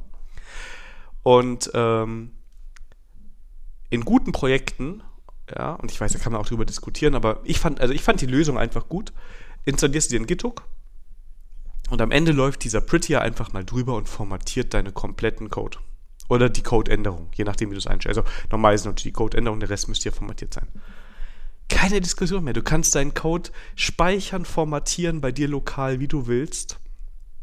Ja, aber im Repository wird er immer mit dem gleichen Format äh, formatiert. Und das finde ich ist echt ein super tolles Tool. Ähm, ich glaube, Go hat das sogar in den Compiler eingebaut, ne? Go-Format, ja. Ja. Das, ähm, ja, also, ähm, gut, aber mit PR und Trunkbase, also, ähm, also, ich erzähle ja nur, was meine Vorliebe halt ist. Klar, jetzt im Projekt haben wir zum Beispiel Merge Request oder Pull Request. Ich diskutiere das einfach auch nicht, sondern ich mache einfach halt, ne? Und wenn dann Diskussionen wieder hochkochen halt, da habe ich in den Merge-Krieg halt jetzt verloren, dann habe ich nur Schulterzucken übrig und nur das, weil ich kein, keine Lust mehr habe auf diese Diskussion. Ja. Ich erinnere mich noch an Zeiten, wo man mit SVN, und da gab es noch schlimmere Zeiten davor. Stimmt, mit Merch- SVN gab es keine Merch-Request. Nee. das kann man auch so formulieren, ja, aber Hey, kannst du sagen, was du willst, aber es gab keine Merch-Request. Aber dafür gab es Patch-Files. Ich weiß nicht, ob das besser ist. ja, das ist. Äh, Ja. Ich kann mich noch an Zeiten erinnern, wo man, es war schon Jira, aber du hast dann ein, an dein, den Jira-Ticket einen Patch-File drangehangen, um halt einen Pull-Request zu machen. ja, das habe ich auch noch erlebt, ja. Ja. Oma Sandra erzählt vom Krieg. Damals.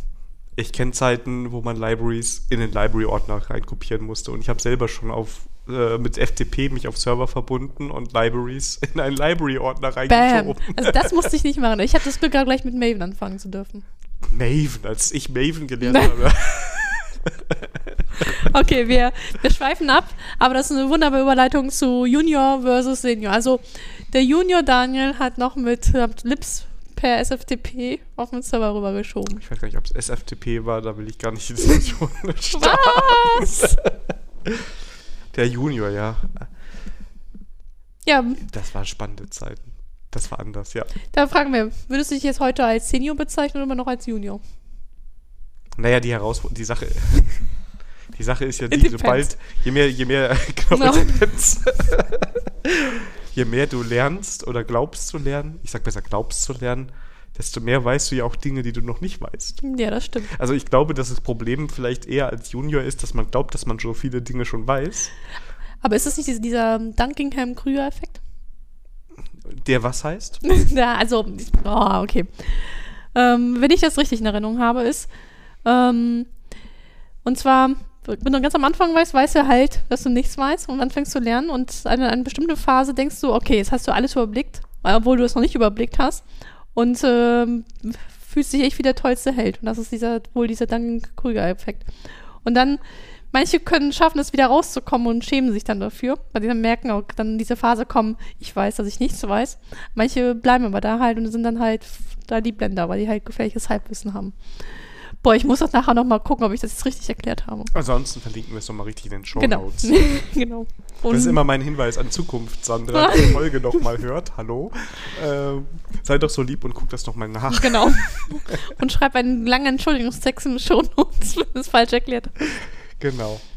Ähm, ja, aber das, das ist also, ich mag diese Bezeichnung Junior und Senior nicht. Ich finde die in den meisten Fällen super unpassend, weil wenn ich morgen bei dir im Projekt bin, bin ich wahrscheinlich automatisch in den ersten Tagen oder auch Wochen äh, ein Junior, weil ich noch gar nicht alles kenne. Ich kenne die Firma noch nicht, das Team noch nicht. Also ich habe da schon, ne, ich kenne die Fachlichkeit noch nicht die ganzen Code-Regeln und alles nicht. Ich habe vielleicht ist die Anforderung an mich, dass ich schneller da reinkomme, aber eigentlich bin ich erstmal keine Hilfe. Ne? Im Idealfall werde ich schnell eine Hilfe. Und im Idealfall hast du so diese ein, zwei Punkte, wo du relativ schnell schon dem Team deinen Wert zeigen kannst. Aber dann ist irgendwie jeder mal ein Junior. Ja, oder wenn du, also ich fühle mich immer wie juniorig, wenn ich Frontend machen muss. Ja, aber auf der anderen Seite, du hast ja trotzdem ein Auge äh, für Codequalität und für Code oder du siehst Code, wo du sagst, das sieht komisch oder kompliziert aus, kann man das, oder wenn du nur die Frage stellst, kann man das nicht einfacher machen?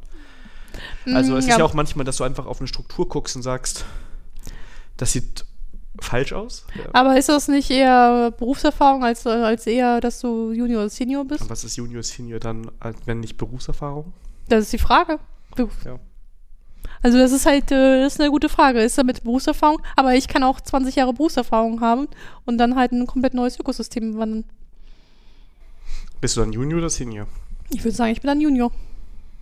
Da würde ich widersprechen. Also die Frage ist halt, ich, ich habe schon an solchen Konzepten mitgeschrieben, wo diese Positionen beschrieben wurden. Und ich finde es unglaublich schwierig, weil du hast Leute, die das sehr technisch betrachten und die sagen, ja, der Junior-Entwickler kennt nur eine IDE mit einer Programmiersprache, der Senior mehrere IDEs mit mehreren Programmiersprachen.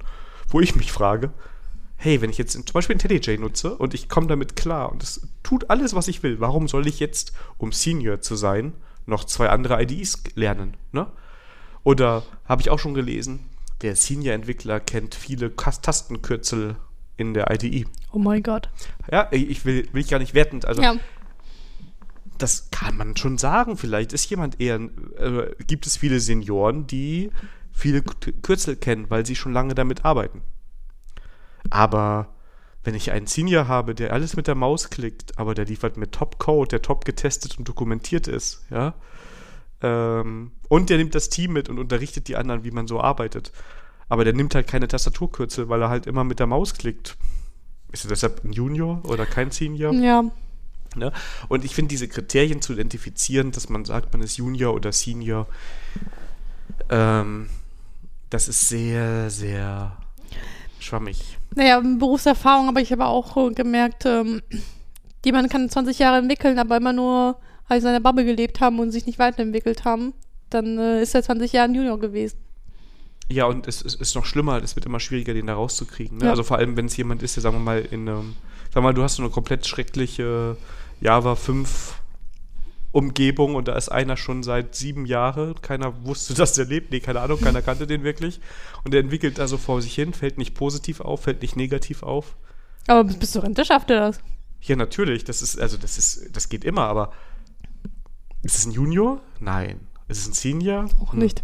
Ne? Und was bringen einem diese Titel? Also klar, spielt mit Gehalt, spielt da eine Rolle. Ne? Also du willst irgendein Label, irgendeinen Aufkleber willst du auf Personen setzen können, um da eine Gehaltsklasse irgendwie verargumentieren zu Ah, können. okay, und dann sind wir wieder beim Architekten. Dann ist der Architekt höher als ein Senior, weil er dann mehr Kohle abgreifen kann. Du hast recht, es ist halt immer mit diesem Label Gehalt äh, ähm, zu tun. Deswegen, ähm, oder mit Karriereschritten. Anführungsstrichen. Ja, wobei sich da die Frage stellt, muss ich diese Karriere machen? Also wenn alle Entwickler irgendwann Architekt sind. ja, das ist natürlich aber das deswegen, ähm, deswegen, ähm, das ist dieselbe Diskussion, ähm, wenn du mehr Geld verdienen willst, musst du halt in Personalverantwortung gehen, das ist genauso beschissen. Natürlich. Aber, aber das, ich glaube, aber ich glaube, unsere Industrie ist, ist sie da schon am bewegen, weil sie halt neue Rollen halt definiert. Also Principles. Aber Principal, also ich finde, also diese Einführung von Principal fand ich, ja, also ich, ich habe mich auch, oder ich durfte auch mich selber schon Principal nennen, das hat beim Consulting aber einen anderen Hintergrund. Ja. Ne? Ähm, es ist nur so, ich brauche nochmal ein Label, ich will nochmal mehr Geld als ein Senior, weil ich festgestellt habe, hier sind zu viele Senioren. weil, weil was naja, ist jetzt aber, ein Principal? ja, also, aber, ja gut, ich habe äh, mal also, gehört, ein ich, Senior leitet Junioren an und ein Principal leitet Senioren an. mh, okay, aber das ist wahrscheinlich wieder Definitionssache von einer Firma. Ja. Also ich kenne Principal in den Firmen, wo ich unterwegs war und also, wo sie so eine Fachkarriere, ähm, also die nannten, also die haben auch irgendwann bemerkt, okay, ähm, nicht der kann Personal, weil es, es ist halt ein Natur, Naturgesetz halt, die äh, Posten für Personalverantwortung sind halt wenige und nicht jeder eignet sich dafür, beziehungsweise nicht jeder möchte das, aber viele fühlen sich gezwungen, diese Personalkarriere zu machen, weil sie mehr Kohle kriegen wollen.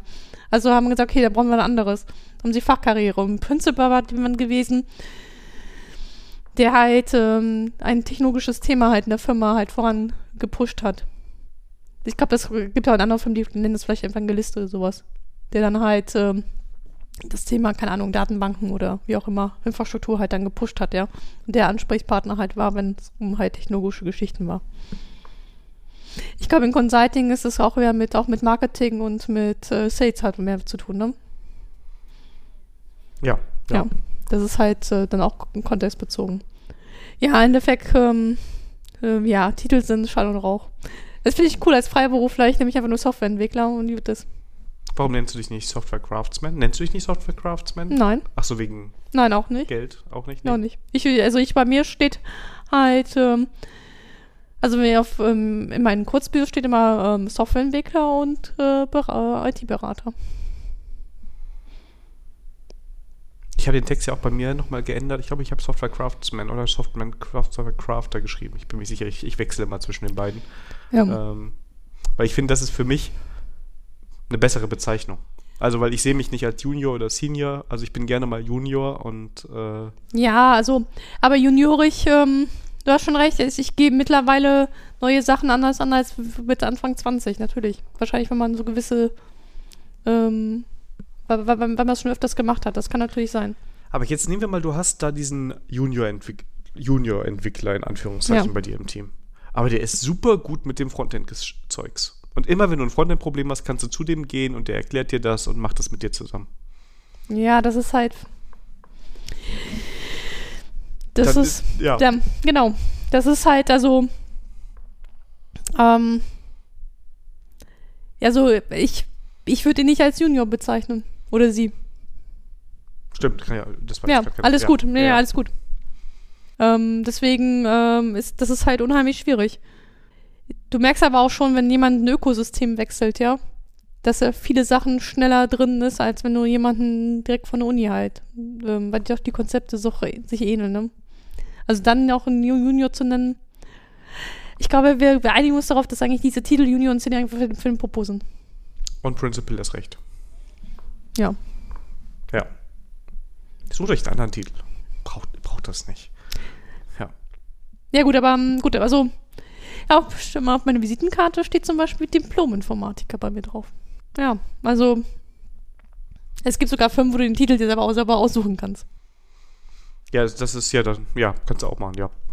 Hat, war ja, äh, bei der Concentric war das auch so, konntest auch drauf schreiben, was du wolltest. Also es wurde ein bisschen, also damals wurde noch so ein bisschen geguckt, ne? Also CTO wollten sie mich nicht drauf schreiben. Also, ich Nein, versucht, was denn? Echt nicht? Nee. CDO hättest du schreiben können. Ja, MC in der Haus. MC, MC Software.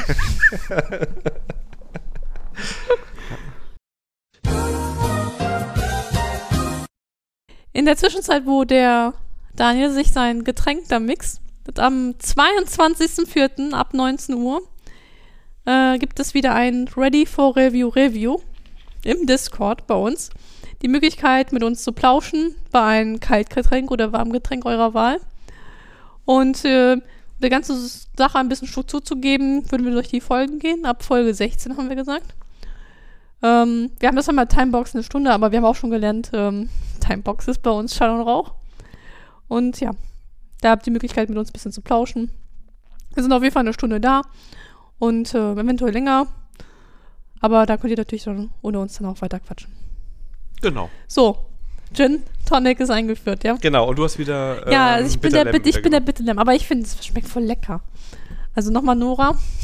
Ja, sehr, sehr lecker. Vielen lieben Nochmal Nora, du weißt schon, dass du jetzt hier, ähm, du bist der Grund, dass wir uns mal getroffen haben, um zusammen Gin zu trinken.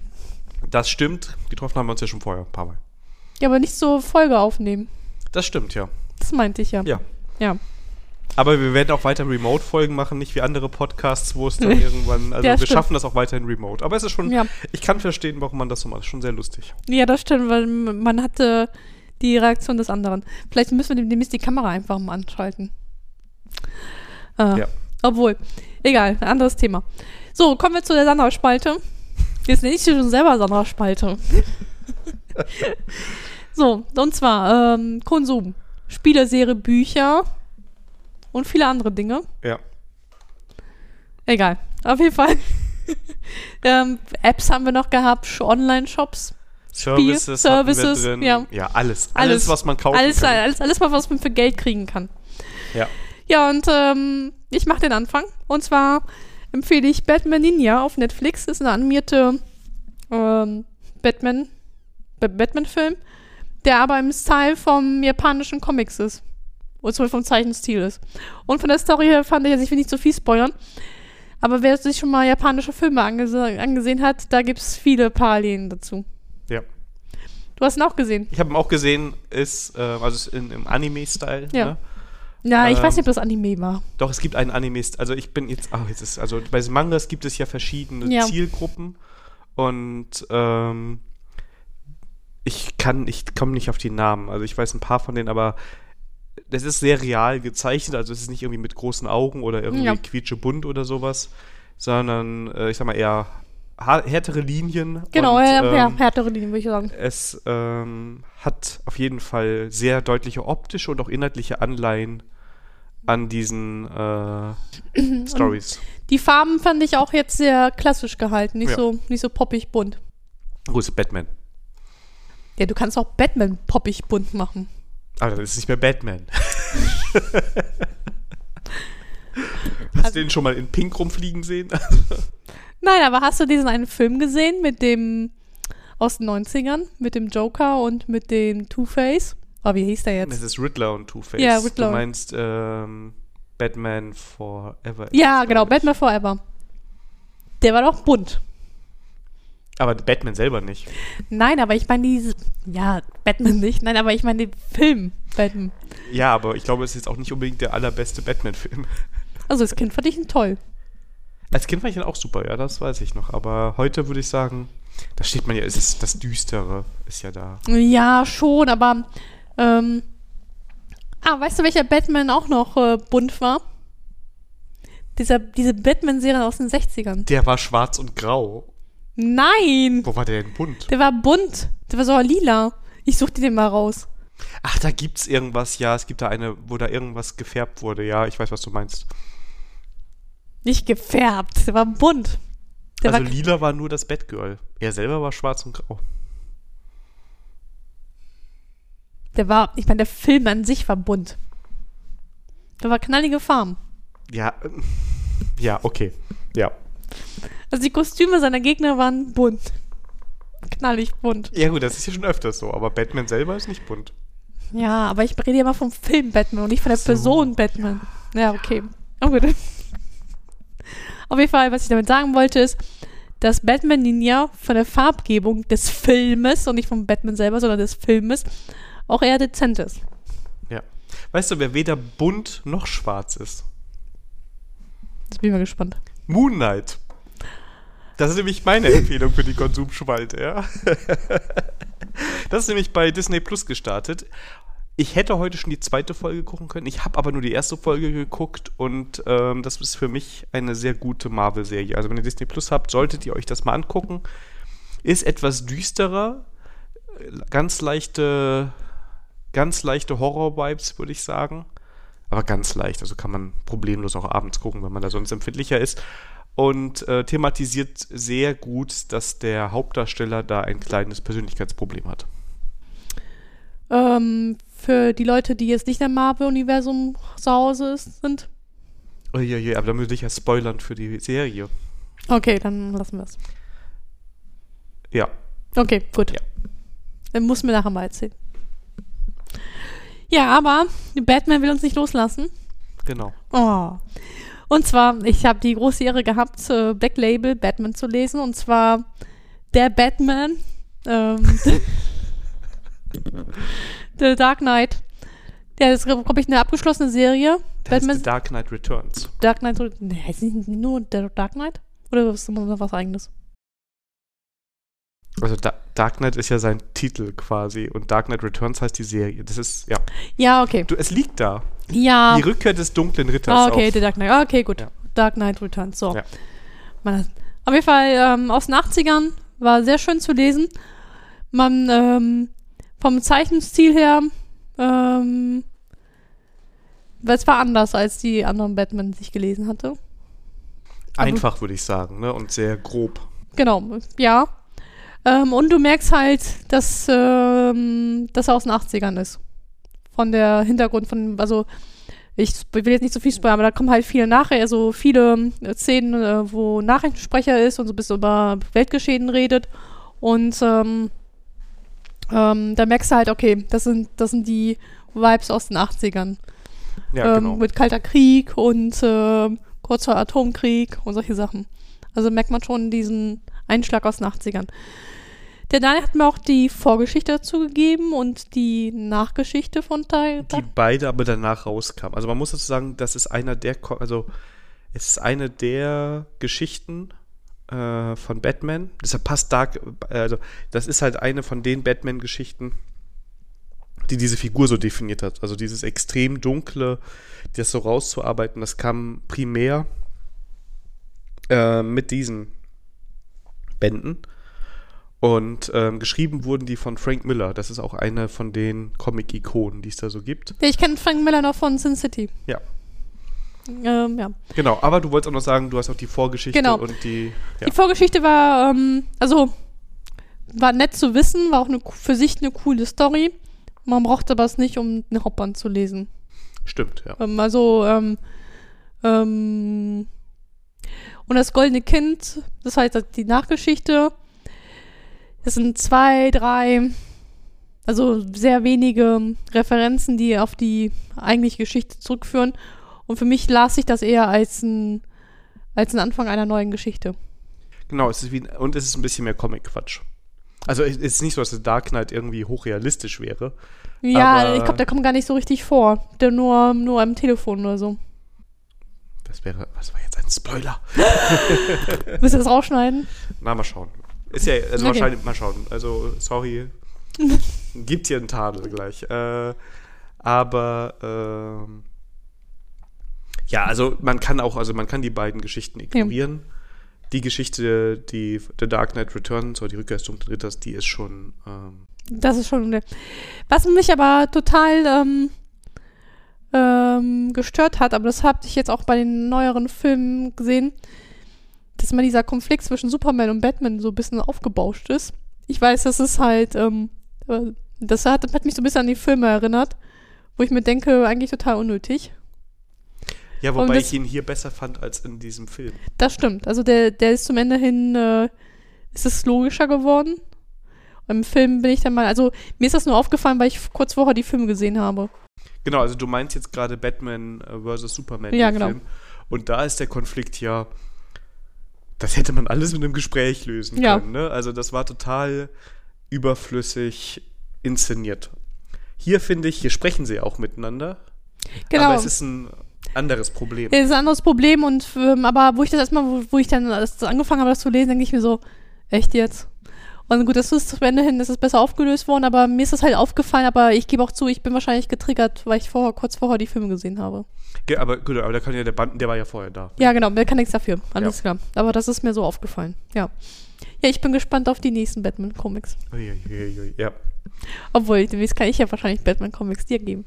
Jetzt dann hat sie eigene Kon ist, ist nicht mehr abhängig von meiner Lieferung hier, ja, sondern Ja, man muss sich immer vom Dealer unabhängig machen. hat bei Ebay zugeschlagen. Aber mehr dazu in einer der nächsten. genau, Folgen. ja, ich muss das mal, mal lesen und dann musst du sie erst mal lesen und dann, ja. Genau, weil die nächste Folge von uns wird, glaube ich, Hardware-lastiger, haben wir Ja, ja, gesagt. genau. Es gibt nämlich, also wir könnten heute schon was erzählen, aber wir, wir, wir nehmen uns auch ein bisschen Zeit. Genau. Heute ist sehr Batman. Heute ist Batman. Und ähm, übrigens, die Sandra versucht die ganze Zeit einen Titel hin zu etablieren, aber ich bin noch skeptisch. Oh nein, es wird nicht Batman. ähm, aber Ja. vielleicht wird es, es wird nicht Batman. Ja. Also, mal gucken. Ähm, ähm, ja, oder Sandra und Daniel. das ist zu harmonisch. Stimmt, Batman und Robin hört sich besser an, ne? Batmans PR. Batman. Batman Sprint Review. Ja. Oh, the, the Batman in the Sprint Review. Mm. Oh. Mm. Okay, gut. Ja. Ähm, ja, Ähm, Konsum. Ja, genau. Oh, ich Ah. bin noch mal dran, ne? Ja, aber ich bin noch mal vorher dran. Ah, stimmt, stimmt, ja. Ja, denn äh, Sandra hat äh, vor zwei Wochen nach der Devise gele äh, gelebt. Happy Husband, Happy Life. ja, und was ist passiert? Wir haben uns mit Freunden getroffen, saßen in einem Sushi-Restaurant, haben lecker Sushi. Eigentlich war es kein Sushi, sondern irgendwie so was Japanisches. Kann ich nicht aussprechen, war total lecker. Aber ähm, ja, das ist halt so mit japanischen Gerichten oder Sandra. Ich esse das gerne, ich kann das aber nicht aussprechen. Und aus dem heiteren Himmel fragte Axel nach einem Kauftipp für einen Reiskocher. Und alle in diesem Raum total begeistert. ja, ihr braucht einen Reiskocher. Und ich so, nein. Kein neues Gerät in der Küche. Naja, aber ähm, Ist ein schönes Gerät geworden. Sieht echt sehr ja, schön aus. ja, also ja, es sieht stylisch aus, aber das ist halt, ähm, ja. Aber vier von fünf Leuten finden Mobbing gut. Und äh, ja, dann wurde in Sachsen mit, ähm, mit der Freundin halt, also im, in Düsseldorf, wenn man im japanischen Viertel ist, das ist ja ein japanischer Laden nach dem anderen. Und da kann man auch Reiskocher halt äh, auch sich anschauen. Und sie hatte dann eine Kaufberatung gemacht und äh, naja, ähm, im, im, ja, im, bei ihnen, ja, bei Asi Quatsch. In den asiatischen Familien ist es halt äh, das Hochzeitsgeschenk, einen Reiskocher zu bekommen. Und deswegen wurde uns ans Herz gelegt, dass wir auch einen Reiskocher brauchen. Naja, wir haben dann von Reishunger einen bestellt. ähm, also das war die Kaufempfehlung von jemandem, der sich damit auskennt. Den verlinken wir auch natürlich. Natürlich. Ja. Und ja, der Reis schmeckt gut. Ähm, ja, es schmeckt sogar, der Sushi-Reis schmeckt sogar besser, als wenn wir ihn selber in den Topf machen würden. Also ich bin der Meinung, Reis kann man auch in den Topf kochen, aber dann wurde ich ja, weißt du, also wenn Blicke töten könnten, dann wäre ich jetzt nicht mehr hier. Und ähm, naja, auf jeden Fall, das ist ein Monstrum, steht jetzt äh, auf der Arbeitsfläche. Ich habe äh, hab schon gesagt, wir brauchen eine Lösung. Ich will nicht so viele Geräte auf der Arbeitsfläche. Aber schmeckt gut. Aber die Verköstigung kriegt der Daniel, kriegt er noch. Ja. Denn ähm, in deinem Haushalt war ja diese Kaufentscheidung ja sehr kritisch beäugt worden. Ja, meine Frau hat das gehört und hat gesagt, wofür denn das? Man kann das auch mit Topf kochen. Meine Frau hat auch einen Sushi-Kurs gemacht und sie kann meiner Meinung nach auch sehr, sehr gut Reis kochen. Das klingt so falsch, die kann Reis kochen. Also die kann, also, ne, also ich glaube, alle, die gerne Reis essen oder die so Sushi und sowas essen, ne, da kann man auch viel falsch machen mit Reis. Und sie hat mir das dann auch beschrieben, wie sie das macht. Irgendwie einen Daumen mehr Wasser am Anfang aufkochen lassen für eine gewisse Zeit, viel rühren dabei und am Ende einfach mit niedriger Temperatur vor sich hin. Ne? Und wenn das Wasser weg ist, ist der Reis fertig. Das hat sie wohl auch im Sushi-Kurs so gelernt. Das ist jetzt alles so ein ganz gefährliches Zitat. Also so ähnlich habe ich meinen Reis bisher auch gekocht. Und ähm, sie hat gemeint, ähm, dass Reiskocher eigentlich im Asiatischen verbreiteter sind oder seien, ähm, weil da viel mehr Reis gegessen wird und dann es auch viel mehr Sinn macht, einen Reiskocher zu haben. Ähm, das ist für den normalen Gebrauch, wenn du jetzt einmal die Woche, zweimal die Woche oder wenn du nur einmal die Woche Reis isst, vielleicht ein bisschen unpassend ist. Aber ich lasse mich da gerne belehren. Vielleicht gibt es ja auch bei den Hörern da Meinungen zu. ja, Ähm, ganz bestimmt. Denn ja. äh, einer, der die Kaufempfehlung verantwortlich ist, ist einer Zuhörer unserer Podcast. Also ja, ich bin mal gespannt auf die Diskussion. Was der Vorteil von diesem Reiskocher ist, ähm, den kann man auch als Dampfgarer benutzen. Ja. Und äh, ich ähm, habe auch schon, schon gefröstelt gesagt, noch ein Rührwerk und dann wäre es ein Thermomix. Ich sag ja, eure KitchenAid da drüber so stellen, das passt farblich und Ja, genau. Ja. auf jeden Fall, ja. Ich bin mit der Standlösung noch nicht so ganz zufrieden, aber ähm, ich habe den hier den Konstrukteur im Hause gesagt, der soll jetzt eine Lösung schaffen. ja. Bin ich mal Und. Ansonsten, wir freuen uns über jede, jeden Einblick in, in die Welt der Reiskocher und des Reiskochens oder vielleicht gibt es auch tolle Rezepte noch mit Reis. Ja, ja, es gab auch natürlich ein tolles Kochbuch damit, wo du alles im Reiskocher machen kannst. Also sage ich, sage ich jetzt, also der Vergleich mit Thermomix ist ähm. Also, du schmeißt Gemüse, Reis, alles Ja. rein, Deckel drauf, dreimal schütteln und ja, so ungefähr. Oh, mega. Ja. Naja, auf jeden Fall, ich habe dann versprochen, wenn wir wieder Ready for Real Life machen, dann gibt's äh, Reisbaby. Reis, Reis, Baby wäre auch eine gute. Wir haben ja mal zu wenig über Reis gesprochen. ja, gut, das stimmt. Äh, Reis, Mal Reis. Batman. Reis, Reis, Batman. ich weiß nicht, ob wir das mit mit Batman Ninja vielleicht. Ja. Ja, mal gucken. Äh, Batman und Reis. Batman und Reis. Die Sandra versucht die ganze Zeit, das muss ich alles rausschneiden. Das Okay. war heute, zum Thema Schneiden war heute auch ganz schön, dass wir un- uns eben unterhalten haben. Und ich gefragt habe, und hast du gemerkt, dass ich was rausgestellt habe? Ja, aber ich weiß nicht was. Doch, das Ja. Husten hast du rausgeschnitten. Das Husten, ja genau, also das mache ja. Ja. Also ich mache auch Äms oder mal Nase putzen oder wenn ich jetzt hier irgendwie, wenn wir jetzt Oder hier, Gluck, Gluck, Gluck, Gluck. oder wenn wir mal mit der Hand ans Mikrofon kommen, Ja. ne, dann äh, versuche ich die auch alle rauszuschneiden, wenn das Ja. mit Redefluss so passt. Ne, wenn da gerade jemand redet in der Sekunde, dann Ja, dann ist halt vorbei. Genau. Kommen wir zu. Oh, jetzt kommen sogar zwei eher technische Konsumthemen, nämlich das eine ist meins. Ja. Meins, meins. Äh, nämlich ähm, habe ich mir zuletzt äh, Vue wieder ein bisschen mehr angeguckt. Vue.js, beziehungsweise Vue 2 und Vue 3. Und ähm, das habe ich schon vor einer ganzen äh, Weile gemacht. Und damals hatte ich mir den Kurs geklickt von Vue Mastery und das mache ich gerade wieder. Und der ist wirklich sehr, sehr gut. Ähm, es gibt dort Tutorials für Vue 2 und für Vue 3. Es gibt ähm, so äh, Kursreihen, auch wenn man von 2 zu 3 wechseln möchte. Es gibt äh, Kursreihen, wo sie mit dem, ähm, mit dem Schöpfer von Vue zusammen reingucken, in den Quellcode vom Framework gucken und auch Sachen erklären, wie die Sachen da gemacht sind. Ja, die Videos werden auch aktualisiert. Das ist jetzt bei manchen Reihen ein bisschen blöd, wenn sie dann sagen, ja, wir haben vorher für Vue 2 erklärt, wie hier dass die Reaktivität entwickelt wird. Jetzt erklären wir es mal kurz für die drei. Ne? Hm, Okay. Also, aber das geht. Also, das ist echt Jammern auf hohem Niveau, dass du da ab und zu mal diesen kleinen, also sie sagen es ja selber dann Ja. an, ne? Und diese, diese Kurse, also die einzelnen, es ist so wie bei Udemy oder keine Ahnung, wie bei anderen, ne? Du hast immer so 15 bis 20 Minuten, würde ich mal sagen. Und wenn du dich mit View beschäftigst oder du willst von 2 auf 3 wechseln oder du willst 3 lernen oder 2, findest du dafür alles Kurse. Und ja, kannst du klicken, ab einem Monat kannst du das holen. Und was ich ganz gut finde, ist, Vue ist ja eines der Frameworks, das nicht von der Firma direkt unterstützt wird. Ähm, sie spenden einen Teil des Erlöses, also einen fix- fixen Prozentsatz, ich glaube es sind 10%, müsste ich jetzt aber nachgucken, äh, an Vue.js. Das heißt, dadurch, dass man diesen Kurs klickt und kauft, unterstützt man das Framework. Ja, das ist auch das ist eine coole Sache. Ich dachte, View wäre von der Firma. Nee. Okay, auch wieder was dazugelernt. Aber Angular war von der Firma, ne? Mhm. Okay, das war das. Und React war auch von der Firma.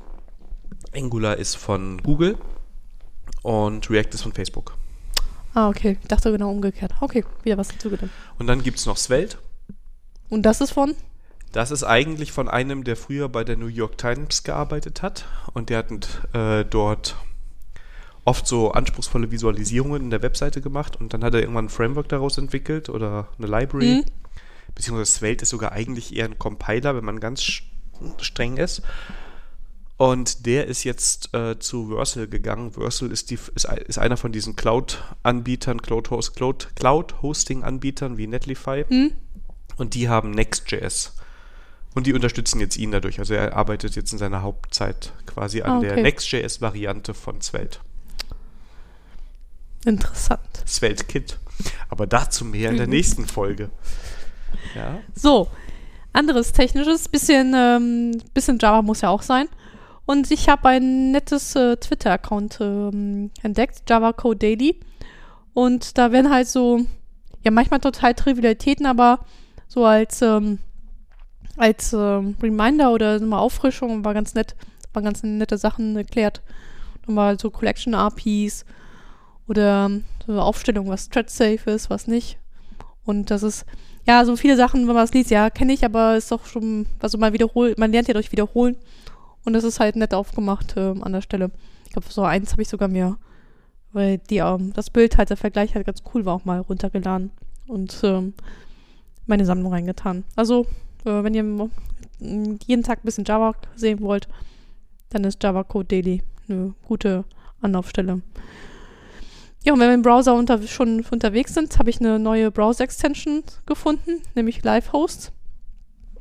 Äh, und zwar, wenn ihr ähm, Kubernetes lokal unterwegs seid, dann müsst ihr oder aus anderen Gründen ähm, halt äh, solche De Hostnamen wie, keine Ahnung, demo.local und dann auf einer IP-Adresse, dann äh, ist man der Gegensweg, dass man ECC-Host halt editieren muss. Und das kann man halt über diese Browser-Extension machen, dass man, ähm, das gibt es für Chrome und für Firefox, dass man halt dann sagen kann, auf ähm, Button klicken kann im Browser, sagen, hey, Hostname, folgende IP-Adresse. Und das ähm, geht dann halt, ändert deine, deine Host-Datei. Finde ich eine coole Sache. Genau. Und dann haben wir noch mal was von der letzten Folge, nämlich da haben wir ja von Warp gesprochen. Und da gab es ja die Möglichkeit, dass ihr mich anschreibt und ähm, ich euch einlade. Das muss ich nicht mehr tun, denn Warp kann jeder Mac-Nutzer jetzt kostenlos ähm, runterladen und verwenden. Die sind, ich glaube, in der Beta jetzt. Ähm, und sie haben den Quake-Mode eingeführt. Yeah. Ja, und ich habe eben schon im Vorgespräch gesagt, ja, und ich nutze es nicht mehr. Also nicht, weil es schlecht wäre. also ich finde das immer noch, ist ein richtig schönes Terminal und ähm, wir haben jetzt heute meinen Rechner nicht dabei, sonst hätten wir nochmal drauf gucken können. Ja. Aber ähm, ist eine richtig schöne Anwendung. Ich bin aber immer wieder zu iTerm zurückgefallen. Und Ach, ich, die alten Gewohnheiten. ja, vielleicht, ne, ist vielleicht vorbei mit, dass ich mir neue Sachen angewöhnen kann. Ich muss jetzt langsam anfangen, mich in die alten zu versteifen. Und ähm, Ja, bist halt ein Senior. Oh. Und ich würde euch trotzdem empfehlen, wenn ihr einen Mac habt, dann ähm, schaut euch Warp mal an. Das ist echt eine schöne Anwendung. Also nochmal äh, vielen, vielen Dank für die Empfehlung. Und ähm, du willst ja jetzt auch äh, mitbekommen, wenn es die Linux-Variante Genau, damit ich habe mich heute mal ähm, heute ein Newsletter eingetragen. Sobald die Linux-Variante mal raus ist, will ich mir das auch anschauen. Und ich sag mal so, ich kann äh, Daniels äh, ähm, Argumentation gut nachvollziehen. Also ich bin so damals äh, oder jetzt auf den einen Rechner auf Tilix umgestiegen, weil mir Terminal, was standardmäßig vom Betriebssystem mitgegeben, halt nicht ähm, mehr Funktionen fehlten. Aber zum Beispiel unter Kubuntu benutze ich die Konsole, was standardmäßig mit dabei ist, bin damit auch zufrieden. Deswegen ähm, kann ich das, also ich habe jetzt mein Standardsystem jetzt auch nicht die, sehe ich auch nicht die Notwendigkeit, da umzusteigen. Aber ich bin auch froh, jetzt Tilix Insect zu haben, damit ich, wenn ich mal kein Ku- Kubuntu benutze, halt dann auch eine Alternative habe. Vielleicht war mein Problem auch, dass sie den Quake-Mode richtig gemacht haben. Weil bei iTerm ist es bei mir so eingestellt, dass wenn ich F12 drücke, dass ähm, das Terminal an der Stelle, an der es vorher war, in der Größe, in der es vorher war, wieder eingeblendet wird. Das ist aber gar nicht der Quake-Mode. Nein, eben ne? nicht. Der in der Quake-Modus ist. Weil das, und das macht Warp richtig, da kannst du nämlich von, also da erscheint das Ding einfach oben, also es slidet nicht rein, aber du kannst es einfach so einstellen, dass es oben ist, du kannst es auch nach unten, links, rechts, wo immer hinpacken, wie du willst. Also die machen das eigentlich richtig. Mich hat aber dann gestört, es war dann auch eine neue Terminal-Session beim so. ersten Mal. Und da habe ich gedacht, ach nee, eigentlich will ich meine aktuelle Terminal-Session. Also es liegt an mir, nicht an Warp. ja, du bist noch nicht bereit für Warp-Geschwindigkeit. Nee. Und das, obwohl gestern First Contact Day war. genau. Ich dachte eigentlich so, bei, bei dem Namen, dann du als alter Tech, Techie würdest, Trekkie würdest du da voll auf, drauf abfahren. Auf Warp, ja, aber das reicht ja der Name nicht aus. Doch, manchmal schon. Ja, ja, Na gut, halt nicht. ja. Vielleicht ist es auch zu schnell, vielleicht bin ich nur so bis Warp 2 oder so und dann. Ist ja doch Beta, ne? So, oder das ist Ja. ja noch so langsam. Bei mir, ich bin Transwarp. Trans. Okay, das Ja, da hast aber auch nicht Voyager ganz geguckt. doch habe ich schon, aber das ist schon so lange her. Ja, aber da kam Transwarp mit auf jeden Okay, Fall. dann muss ich nochmal Ja. googeln. Ja, nicht spoilern. Ja, Ja. sehr schön. Dann haben wir es wieder geschafft. Heute ist der Sechste, sechste, vierte. vierte. Ähm, ja, und wir sind durch. Genau. Ja, dann äh, würde ich sagen, wir wünschen euch eine tolle Woche. Schöne, frohe Ostern gehabt zu haben, Ja, weil die sind in zwei Wochen schon rum. genau. Und äh, Nein, nicht eine Woche vielleicht. In zwei Wochen sind die aber auch schon rum. Ja. Ja, in ein paar Wochen sind sie nämlich auch schon rum. Ähm, Egal, wann sie sie hört, die Ostern ist vorbei. genau, und ähm, aber vielleicht schaffen wir es noch vom 22.04. Ansonsten hoffe ich, doch müssten wir Du eigentlich. musstest ja, weil ich habe den Termin genannt. Dieser Druck. Also, ne, denkt dran, dann. Und Äh, in zwei Wochen treffen wir uns wieder. stimmt. Also die Folge kommt nach Ostern raus, aber nicht in ein paar Wochen, sondern in zwei. Genau, also in zwei Wochen. ja. Uiuiui, da muss ich gleich wieder schneiden. Äh, alles klar, also äh, schön, dass ihr zugehört habt und ähm, ja, wir freuen uns, äh, wenn ihr uns bewertet bei allen möglichen Plattformen, wo man Außer uns so Audible. finden kann. Außer Audible, außer wir sind jetzt da, wir haben heute nicht geguckt. Und ja, bis dahin wünschen wir euch eine tolle Zeit und viel Spaß. Macht's gut. Tschüss. tschüss. Tschüss.